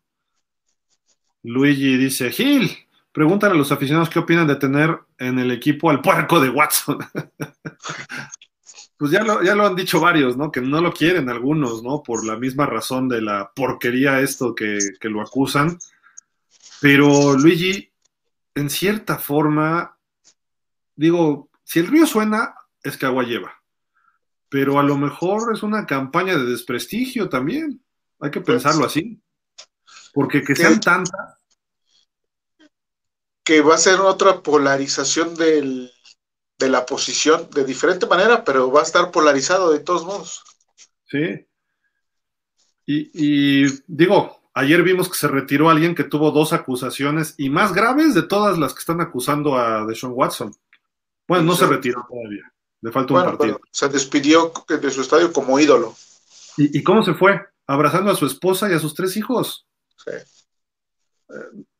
No sé si le armaron la vida, le armaron una imagen, pero yo he visto a Rotlisberger, lo sigo en sus redes sociales y está feliz con sus chavitos y está feliz en su vida de familia. Eh, la gente en Pittsburgh lo logró perdonar. ¿Por qué? Porque corrigió el camino. Y ya tenía sus Super Bowls. Podían haberle dicho, vete a la goma. Y ya no volvió a ganar nada. Después de la segunda, que lo suspendieron, etcétera, y que regresó justo contra Miami en un partido que fue un fumble que no se lo marcaron, etcétera, ¿no? Pero el, rollo no es ese, sino que dices, y va a terminar en el Hall of Fame. Yo no sé qué opinen las dos chavas que abusó él, ¿no? Porque ahí parecía que todo, que sí las había abusado de ellas. Aquí son 22, que las 22 dicen que sí hubo un, abuso de cierto tipo, pero pues las dos de Rotlisberger lo acusaban de, violación, no de abuso, que hay una diferencia. Acá hay algunas que lo acusan de violación a Watson, otras son nada más abuso. No voy a entrar a términos ¿no? legales, toqueteos y otra cosa es la penetración, etcétera, ¿no? Pero eh, a final de cuentas son igual de graves con una, ¿no? Pero cuando ya ves que hay 22 y cómo y en qué momento se da y cómo se da después de que el dueño de los Texans fue eh, le, publicaron por ahí un audio hablando de que no iba a permitir que los presos tomaran el control de sus equipos o de la liga, refiriéndose a los jugadores afroamericanos cuando el caso de, Colin Kaepernick, luego fallece este dueño, llega el hijo, dejan, eh, maneja mal Bill O'Brien, se va de Andre Hopkins, empiezan de que quiere, lo renuevan el contrato de Watson y dice que él quiere tomar decisiones de nuevo coach, le dicen que sí, pero no le dicen cuándo, le da la espalda el hijo del dueño, el señor este, Hal McNair, y pues empiezan las declaraciones, dice, ya no quiero estar en este equipo, y cuando él se va de vacaciones, de repente aparece este, estas 22 acusaciones, un día cada una, pa, pa, pa, pa, pa, pa, pa. Y dices, hay algo muy raro, ¿no? Ahí hay un gato encerrado en el caso de Watson. Puede que a lo mejor el equipo supiera algo de Watson, y aprovechó el momento y dijo, ah, sí, nos estás fregando, pues ahí te va. Pero se dieron un balazo en el, en el pie también los Texans, porque ya perdió un año de Watson de jugar. Y si el año pasado pedían tres picks de primera ronda y dos de segunda, más un veterano, este año cuánto van a pedir por él, aunque arregle su asunto. Ya no le puedes pedir lo mismo. Ya es un año más viejo, perdió una temporada, en fin, o sea, se complican las situaciones, ¿no? Entonces, puede que sí sea puerco, yo no lo puedo afirmar, eh, las 22 chavas lo afirman, y, yo lo que digo es, si tú realmente eres una mujer, o, o en algunos casos hombre, y alguien abusó de ti, vas a ir hasta las últimas consecuencias. No vas a aceptar un dinero a cambio. Ah, ya si te dicen, oye, te doy un millón de dólares, ¿vas a dar 22 millones de dólares a 22 chavas? A lo mejor alguna dice, ni por 10 millones de dólares es suficiente. O sea, entran cuestiones de valores de un lado, de otro, no sé, en fin. Se vuelve social el asunto. Y, y, ya si analizamos el caso, que podemos tocar el tema ahora que acabe la temporada, pero pues a lo mejor ocurrió con una y esa le dijo, oye, tengo amigas, ¿por qué no las buscas? Y ellas te pueden hacer el mismo servicio. Y entonces habla otra masajista y empiezan, y de repente todo un grupo de 22, oye, ¿por qué no lo fregamos a este tipo y le sacamos lana entre todas? Olvidémonos del equipo y de alguna conspiración, etcétera. ¿Y por qué no hacemos esto? Y el tipo cayó en, en esto, o alguien de mala leche le puso a las chavas. O sea, hay muchas cuestiones, ¿no? Que supuestamente las encontró en redes sociales, en Instagram. No sé, hay cosas que, brincan un poco, pero bueno, todo eso son temas más allá, más morales, más sociales y legales que del fútbol americano. Pero nunca vamos a saber si realmente abusó de 22 o de 23 o de 40 y las otras 20 dicen, no, pues a mí sí me gustó y yo acepté. ¿Quién sabe? ¿no? O sea, y algunas dicen, ah, pues todavía que me dio una lana, me gustó y todo, y yo lo acepté, pero que me dio una lana y me llega un arreglo. Y a lo mejor hay las cuatro que faltan, a lo mejor esas sí dicen, sí, ¿no? Yo no, yo no acepté y este güey se, pasó de vivo, ¿no? Y entonces, pues yo sí sigo.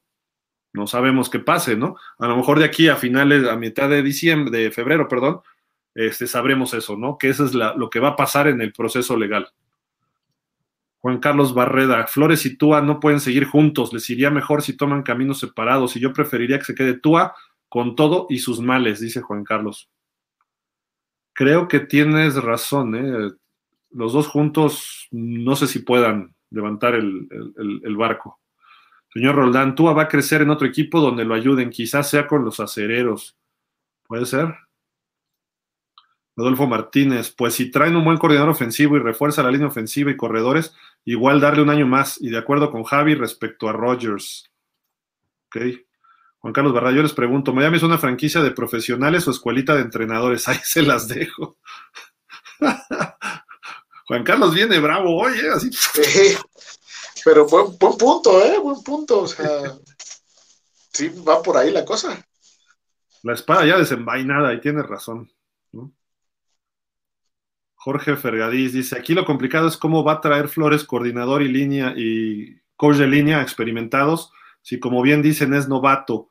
Creo ahí es Greer quien tiene que traerlos. Rogers no creo, le enseña a Tua, se lo va a comer. Si Fitzmagic se lo comió. Sí. Pero los coaches, normalmente el head coach es el que decide, ¿no? Su equipo de trabajo. Sí, claro. Puede ser que el gerente intervenga, pero... A lo, a lo mejor Greer le da opciones, ¿no? le pone en la mesa cinco o seis nombres y Flores los tiene que entrevistar, o sea, quien tiene que entrevistar es Flores, no, no Greer, no Ross, no Tua, no nadie, o sea, Flores. Y a lo mejor pueda estar ahí Greer o platicar con ellos, pero Claro. el que decide eso normalmente es el head coach. Y creo que en Miami así es, ¿no? Hay veces que varía, pero ahí sí creo que está. Oscar Parra dice, exacto. Jorge Arturo Sánchez, buenas noches señores, ¿cómo estás Jorge Arturo? ¿Qué dices? Jorge dice, eh, Fergadís, ojo, un buen coordinador ofensivo que tenga un buen coach de corebacks, se va a llevar a Tua y quizás muy barato, solo esperemos que traigan algún coreback que nos ayude y que le armen una buena línea ofensiva. Sí, no, a Tua ya no le sacas lo mismo, ¿eh?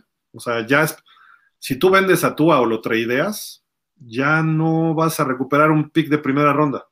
No. Julio Ortega dice, sobre la pregunta de si se va o se queda Tua, esto dependerá 100% del nuevo coordinador ofensivo que llegue y podrá y pondrá sus nuevas condiciones de quererlo o no. Y más porque este año se vio horrible la ofensiva. Adri dice, un core necesita tener brazo para jugadas largas, un poste, un recto, el jugar con pases cortos casi siempre con Wall, sabiendo que tiene que tienes un Parker, Gesicki, tal vez un Wilson o Tua suplente siempre. Wilson tampoco es de brazo así muy, No. pero es un tipo que domina ya el sistema, o un sistema, ¿no? O, o el fútbol, ya le entendió. Y Tua está en ese proceso. Puede llegar a ser Tua un, un Russell Wilson, sí. Pero tampoco es que Russell Wilson te lance 80 yardas el balón como Josh Allen o como Patrick Mahomes, ¿no? Jorge Arturo dice saludos igual. Vic Espinosa, yo corro a Greer por dejar a Herbert, por dejar ir a Herbert y a Najee y a Tua si no llega nadie grande, llámese Watson, Rogers, Wilson, lo dejo para sacarle algo de talento con un buen coach. Si no mejor, lo dejo ir para que otro equipo lo desarrolle y ganar algo de selecciones en el draft. Saludos. Mm. Juan Carlos Barrera, la Santa Trinidad, Reggie McKenzie, Jim Harbaugh, de Sean Watson. La firmo sin pensarlo. ¿Eh? Estaría padre esa combinación. Mike Nava, la combinación de Greer, Flores y Tua no otorga ninguna seguridad. Uno de los tres se debe ir. Parecen tener dudas entre ellos, no parecen tener trabajo en conjunto ni química. Otro buen punto, ¿eh? Rafa Rangel, ya lo había comentado y completamente con Javi. Me gustaría ver a Aaron Rodgers como titular y a Tua aprendiéndole todo lo posible. Finalmente serían a lo sumo dos años, pero el crecimiento de Tua sería exponencial. Sí, claro. Y no dudemos que si el año que entra entra Jordan Love en Green Bay, se vea bien por los dos años que llevaría atrás de Rodgers, ¿no? Que es lo, lo que están planteando Rafa, Javi y varios, ¿no? Con, con Rodgers, con Tua, postergar un poquito más, ¿no? Ah, ¿Dónde vamos acá? Juan Carlos, también bienvenido Rey Mackenzie. Ah, no, ese ya está en el equipo, Fire Greer. Pero es, como asesor, ¿no? Este Mackenzie de Greer, nada más. Rodolfo Martínez, los vaqueros tal vez no puedan renovar el contrato a Gallup. Sería una buena opción para Miami. Vendría de una lesión muy fuerte, acuérdense de Fuller. ¿Quién es Fuller? ¿Quién es Fuller? No, pero sí mejor Gallup, ¿no? Sí. Y este creo que lleva dos lesiones, ¿eh? Sí. Entonces, hay que tener bueno, cuidado con la durabilidad de los jugadores también. ¿Cumple con el perfil? Qué bárbaro, pero ahí está Fuller, sí, ahí está Tua. Hey, hey, hey, hey, con Tua, ¿eh? Pues Tua se lesiona cada año, Fer, lo sabemos. Te voy a decir lo que, lo que dijo el, el referee este, ¿cómo se llama? sí. Hey, hey, hey, hey. Exactamente. Ahora te digo el nombre, se me olvidó. Este, sí, de, de, de acuerdo. Y Jalen Phillips también trae algunos problemitas. Mismo Jalen Waddle, que ha tenido, ha salido por momentos y ha aguantado, pero no sé, si, si, si viene un partido muy intenso, no sé si Waddle lo puede aguantar. Lo veo chiquito y no muy sólido. Tiene que crecer todavía fortaleza, ¿no? Waddle. Sí. Es muy bueno, pero Adri Logan, la forma de mover o rolar de un core es fundamental para mostrar que eres buen core. Eso lo hace Burrow, Herbert. ¿Qué hacía Marino? No era rápido, uno o dos pasos, se quitaba al rival y mandaba el pase. Sí. Sí, o sea, siento, sí, estoy de acuerdo, le falta tú a un poquito eso todavía, pero no lo hace mal, ¿eh? No, lo, no, no es el peor haciendo eso. Marino era malísimo rolando. Él era de dos pasitos en la bolsa, como dices, y vámonos, ¿no? Y también lo hace bien tú a eso, dentro de la bolsa. Jorge Arturo Sánchez, entonces contraten a Antonio Brown, es broma.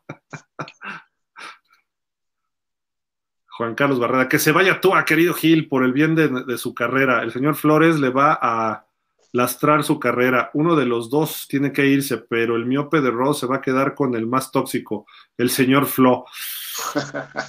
No, o sea, creo que Flores ha, ha, demostrado que tiene capacidades. Sí, lo estamos crucificando, creo que antes de tiempo. O sea, es un coach joven.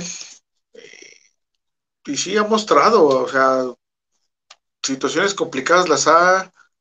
No sabemos todo lo que está detrás de, de la cortina, entonces con lo poco que hemos visto, porque tampoco deja ver mucho él en sus declaraciones, este, pues lo ha manejado de buena manera, ¿no?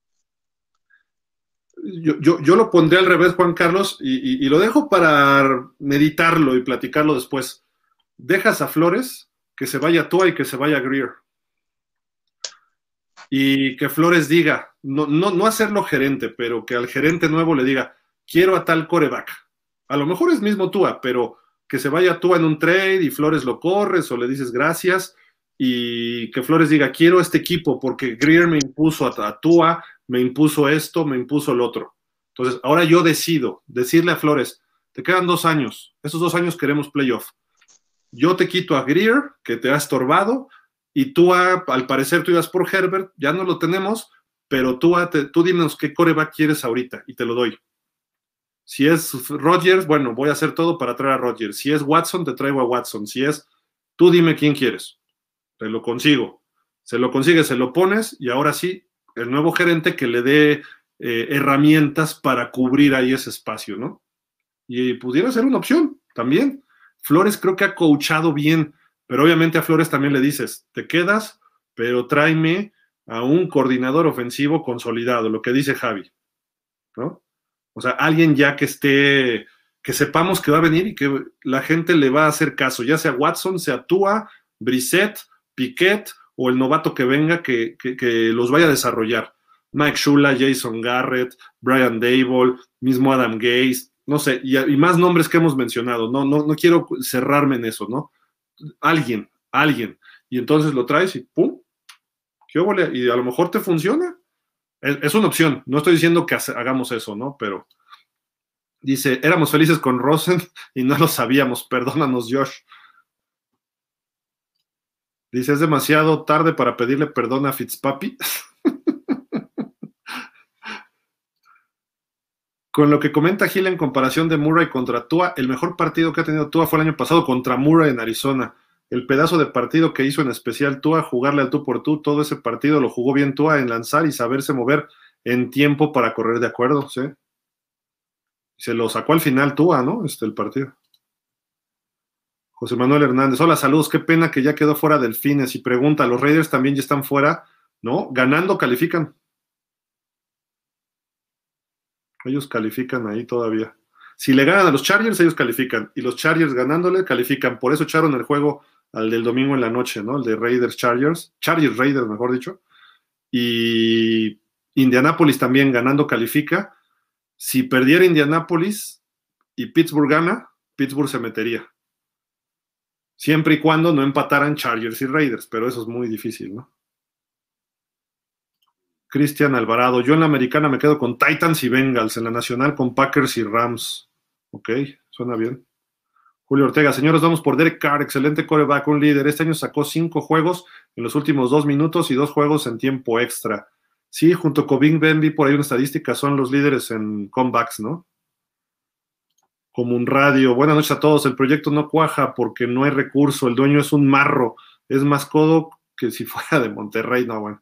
Greer cuida la lana más que al equipo y habría que preguntarle, preguntarse si Flores y los demás solo son producto de un proyecto limitado en cuanto a presupuestos. Los, los, coaches y los coordinadores también cuestan un buen dinero. A ese equipo le falta un cambio de dueño, así que a juntar para comprarlo. Vamos a hacer la, la, vaquita. Gómez Hernández, sería mejor que se fuera Tua, no por malo, sino porque con él siempre va a haber excusas como coordinadores, sistema, clima. A Tua no se le quiere en Miami. Pues sí, digo, se ha visto eso, ¿no? Del dueño principalmente, ¿no? Con lo de Watson. Marco González Celis, buenas noches, ojalá y sí renueven a UBA, ¿sí?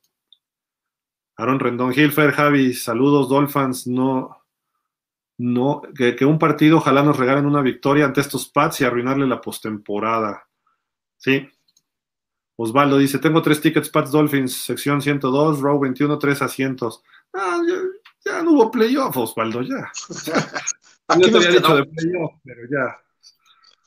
Jorge Fergadís dice, bueno, y si Ryan Tannehill gana el Super Bowl, nos equivocamos al dejarlo ir. Recordemos que Tannehill perfeccionó su juego en Miami. Pues es que no, es que nos equivoquemos, no es que Tannehill gane el Super Bowl por él solo tampoco, ¿no?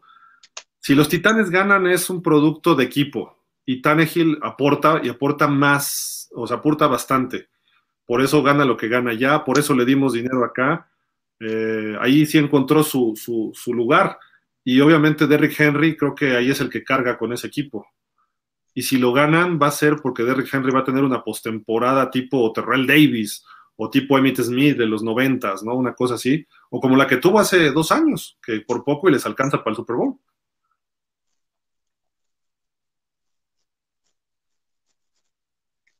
Dice Juan Carlos Barrera, el domingo vamos a ver un equipo desmotivado y sin espíritu. Se les fue mucho dinero al no entrar en playoff y eso no los va a poner del mejor ánimo. y el dinero y la, oportunidad de un equipo joven estar compitiendo con los, con los élites, ¿no? También. Que a veces, que, que, realmente te dan, no sé cuánto anda ahorita la compensación de playoff de primera ronda, pero para un jugador, digo, sí es importante la cantidad, 10 mil dólares o 15 mil, no sé cuánto van, hay que checarlo, pero el, que gana el Super Bowl se lleva como 70 mil o 100 mil dólares, entre 70 y 100 mil dólares, el que pierde la mitad. Y la primera ronda a lo mejor te llevas 10, 15 mil dólares, de 5 mil por entrar y otros 10 mil si ganas, haz de cuenta, ¿no? Entonces, sí es importante, pero no es tanto por dinero. Ya en los playoffs, de repente ganas y dices, ay, aparte me tienen que pagar algo extra, qué padre, ¿no? Así lo ven los jugadores. Pero la llegada a playoff no tanto es con ese dinero extra, a veces es con los contratos de ciertos jugadores. Si tú nos llevas a playoff o eres parte del equipo de playoff, te cae un bono de un millón de dólares. Ahí es donde dices, ah, ahí sí, ahí sí varía, y sobre todo eso es para los corebacks, ¿no? Y quizá algunos jugadores playmakers.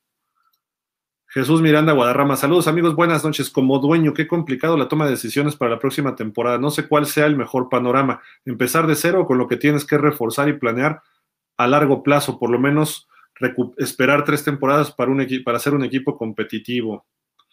Sí, es difícil, Jesús, la verdad.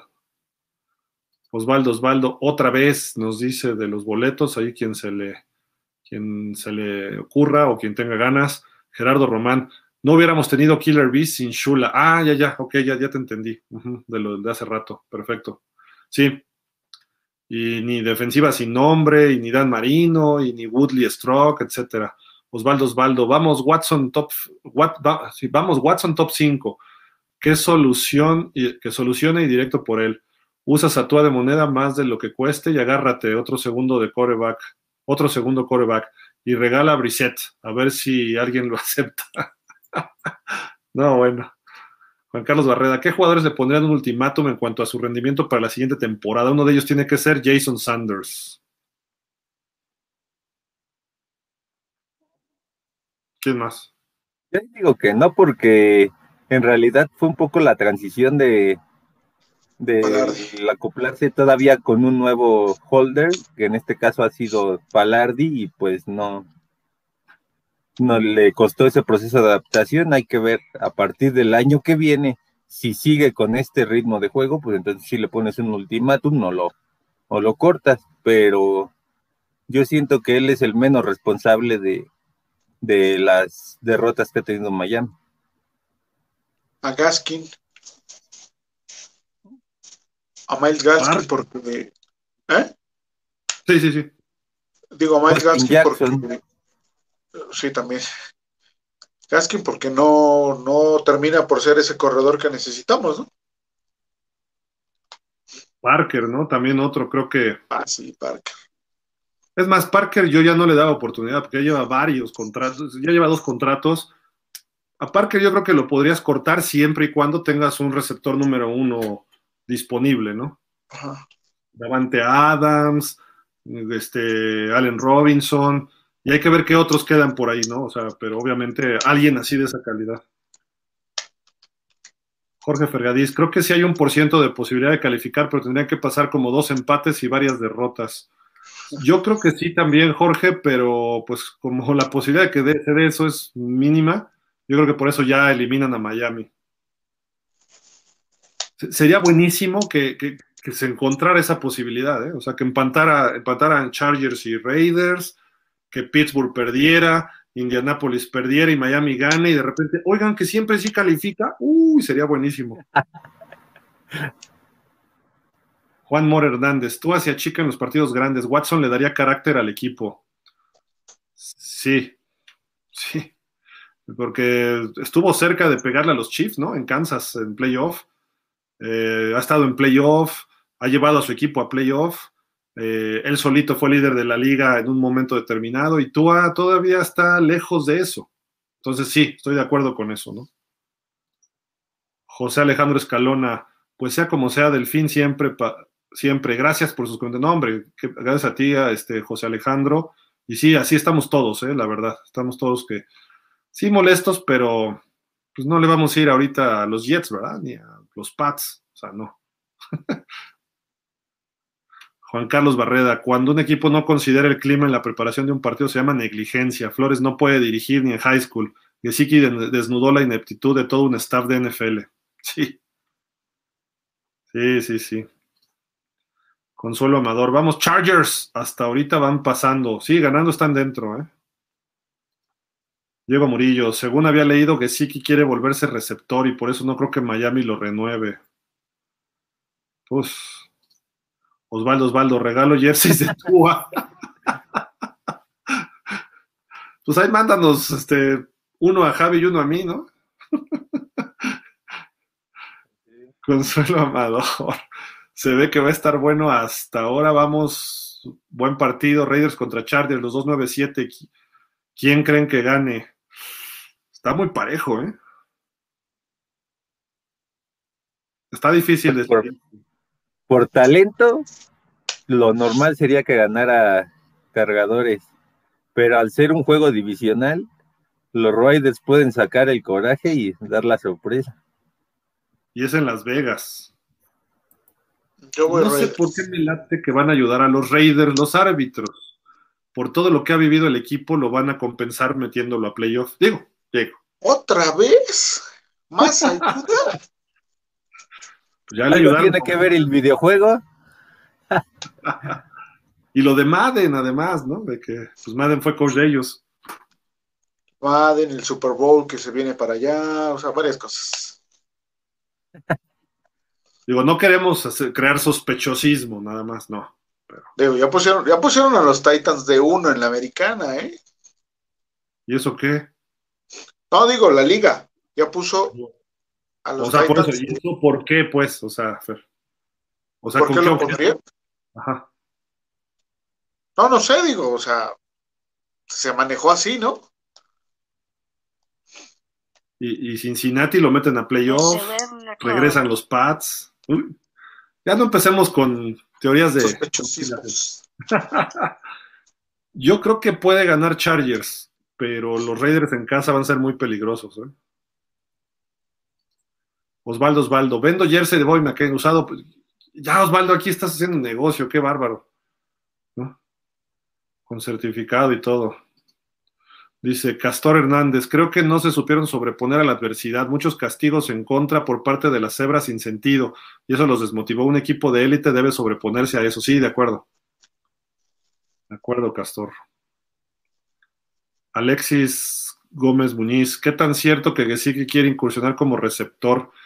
Yo es la primera vez que lo escucho, pero sí en sistema puede ser por sus habilidades, ¿no? Defensivamente sí le juegas defensivamente muchos equipos le juegan níquel, entonces lo cubre un profundo muchas de las veces. Y, sabes qué, ganan más lana que como a la cerrada. Eh. Entonces, a lo mejor no tanto es de sistema, sino de, de nómina, ¿no? Dice Osvaldo, Gesicki fue receptor en colegial en Penn State y rompió récord de recepciones dentro de su equipo, debería hacerlo. Pero en la NFL hay mucho más talentosos receptores que él. Ah. Y hay alas cerradas que bloquean mejor que él. Pero no todos tienen las manos de él ni la velocidad de él. Y tampoco tiene velocidad de receptor abierto, ¿eh? O sea, es rápido, sí, pero no. Como receptor abierto es muy buen cerrado. Y como cerrado es buen receptor abierto. Eh, eh, para eso me quedo con Kyle Pitt. Sí, sí, no, por supuesto. por supuesto. O sea, si, le preguntan a Gesicki y a su agente, a ver, corres las 40 en lo de Kyle Pitts, eh, tienes esa aceleración, tienes esa capacidad de correr a campo abierto. No. Bloqueas como Antonio Gates, bloqueas como Travis Kelsey o Gronkowski, tampoco. Entonces eres un híbrido. Pero pues yo te contraté como a la cerrada, sigues así. No, pues a ver quién te paga como receptor un equipo que no tenga receptores, quizá, ¿no? Que nosotros, pues en parte así andamos, ¿no? Pero. Miguel Barranco. Hola Gil, amigos, ¿qué opinan de la primera ronda? ¿Vamos por corredor de Alabama o linebacker estrella o qué le damos prioridad? ¿Y qué receptor tomar en agencia libre? Dependerá qué staff quede, ¿no? Este, de cocheo, creo yo. Y, y primero va la agencia libre, hay que ver, y ya sobre eso podemos hacer una estrategia, ¿no? Y hay que ver en dónde queda San Francisco, porque el pick de San Francisco es el que nos corresponde por los trades. Entonces, ojalá y San Francisco no califique a playoff y seríamos de los primeros 19 de, la, de los picks, entonces nos ayuda. Si, si se mete a playoff, perdón, de los primeros 17, si se mete a playoff estamos del 18 para adelante, ¿no? 19, 19 al 32, depende hasta dónde llegue San Francisco. Entonces, no sé, eso vamos a ver cómo se va desarrollando, pero creo que hay varias prioridades. A lo mejor reforzar línea ofensiva en el draft.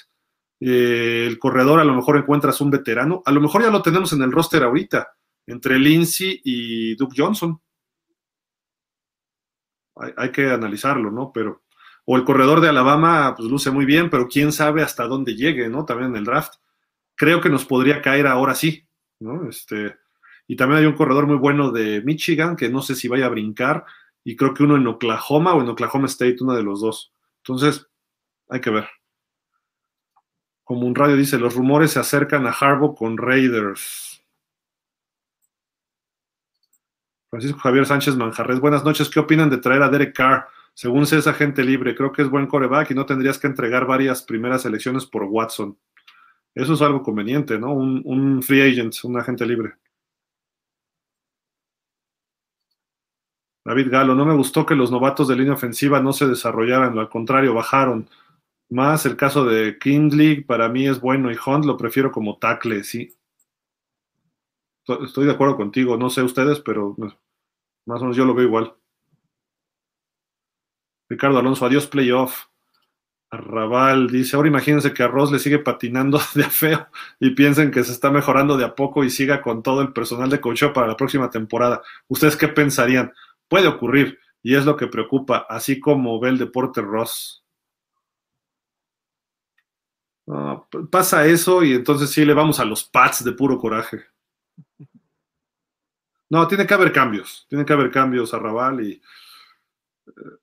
es evidente en el staff, me refiero, ¿no? O sea, puede que se quede Flores, pero tiene que haber cambios en el staff ofensivo, fuertes, y tiene que haber algunas adiciones en jugadores especiales principalmente en la ofensiva. La defensiva no estamos mal.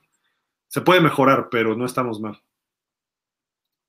Ricardo Alonso, después de la era de Marino, yo he visto intermitentemente a este equipo porque van más de 20 años con carencia de visión y mentalidad ganadora. En los dueños está el problema. Sí.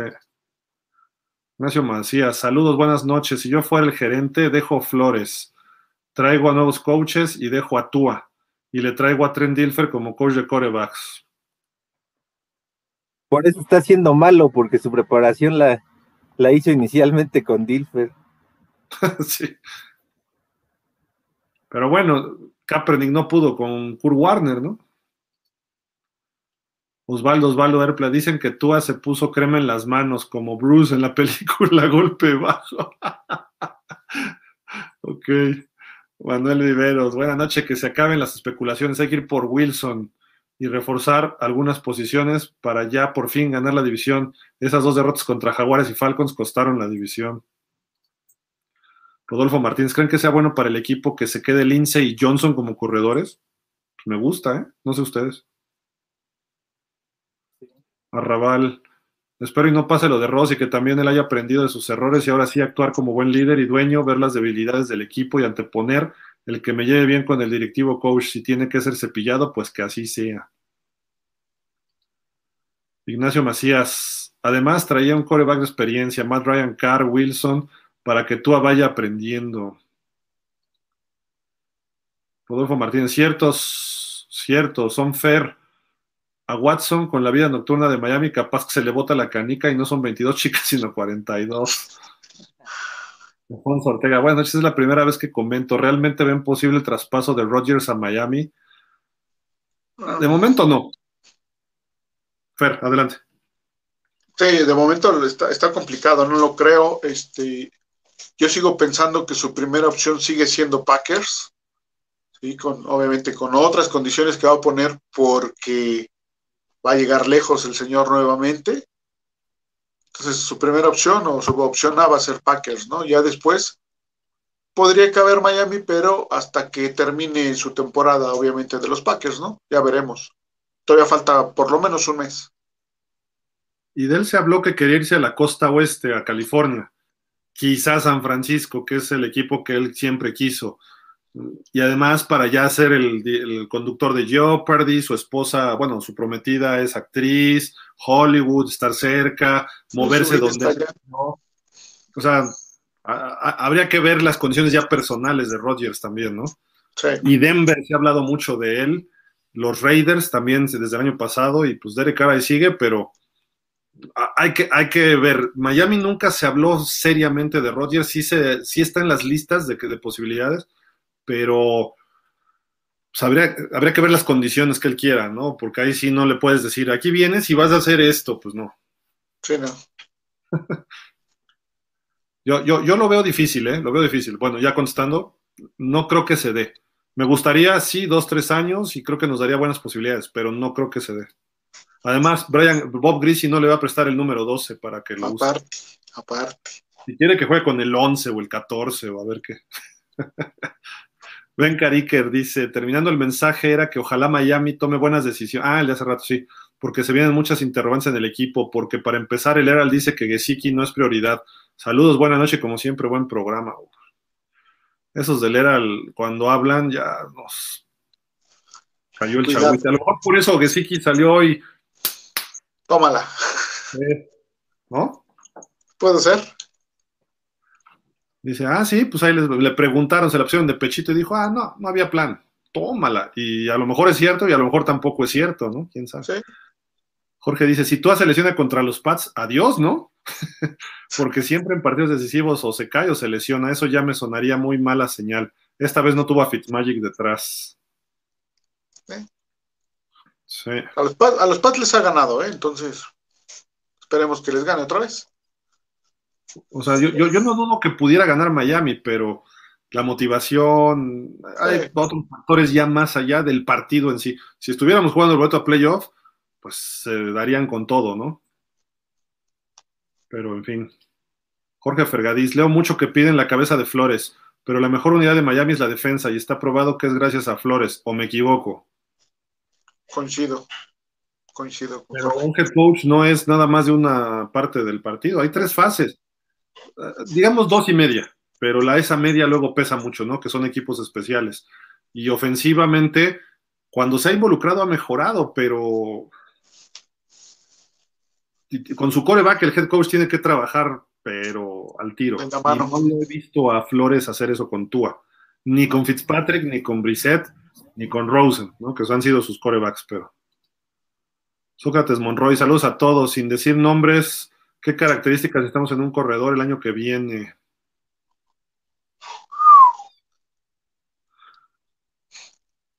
Bueno, que cuide el balón, que tenga potencia, eh, que sea bueno de manos también. Que corra entre los tackles, ¿no? Ah, que sí, que corra entre los tackles, obviamente. Que sea eficiente ahí. Y ya iba a decir. Que hunda en el piso. ¿Cómo? Que los hunda en el piso. Este, que, que, no se caiga el primer contacto. Sí. sí. que sea fuerte, ¿no? O que caiga por lo menos dos yardas adelante. adelante. Sí. Sí. Explosivo. Ya si quieres decimos nombres, pero eso ya es después. Nos dijiste aquí no digas nombres, pero bueno. Sadiel Turk dice, buenas noches a todos, falta que Ross asuma lo que es, eh, que su, fue su culpa el mal manejo de la situación de Watson y que la temporada se haya perdido por ese motivo. Y en ese caso que Flores reciba un espaldarazo a su proyecto donde ya vimos que no hay autocrítica.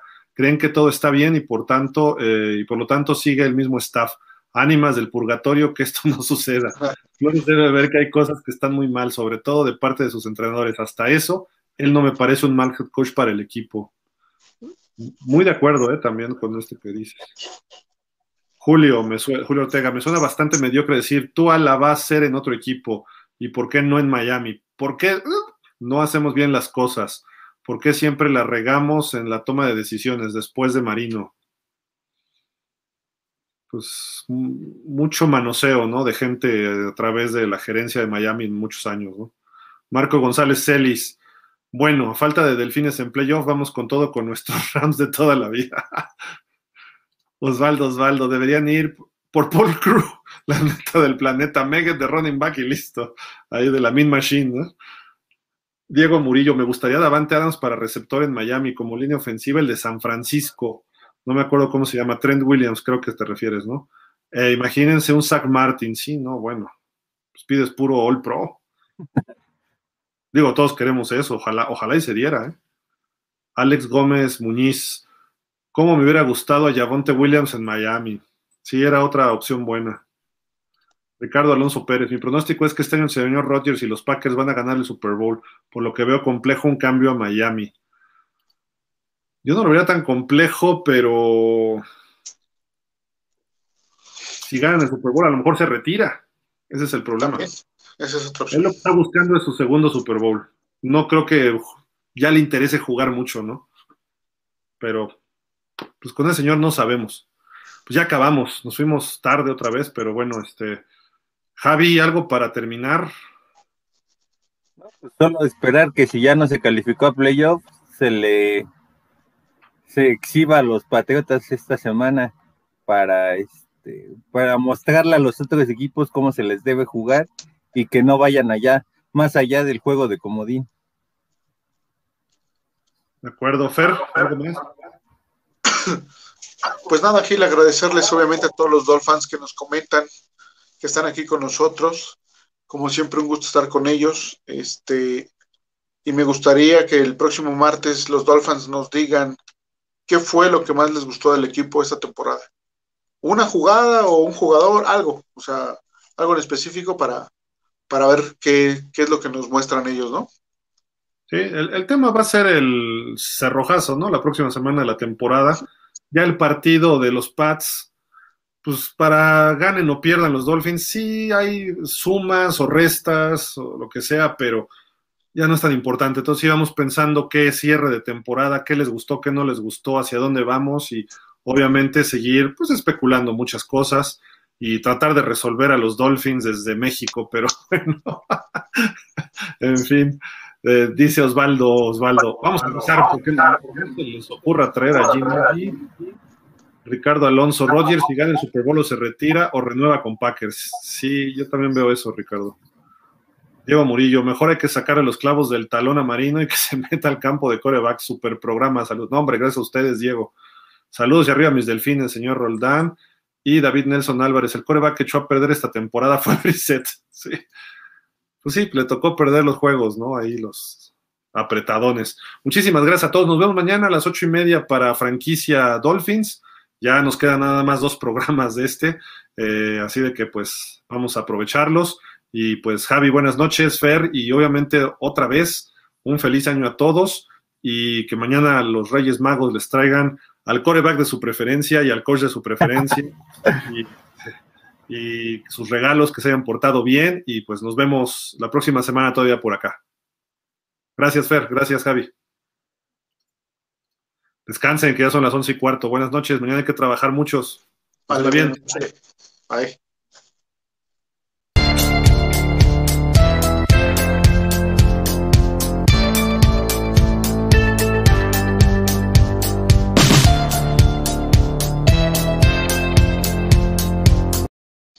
Y se nos olvidó decir fins down. Ah, no, fins up, perdón. Pásenla bien. Hasta la próxima. Buenas noches. Bye. Nos vemos.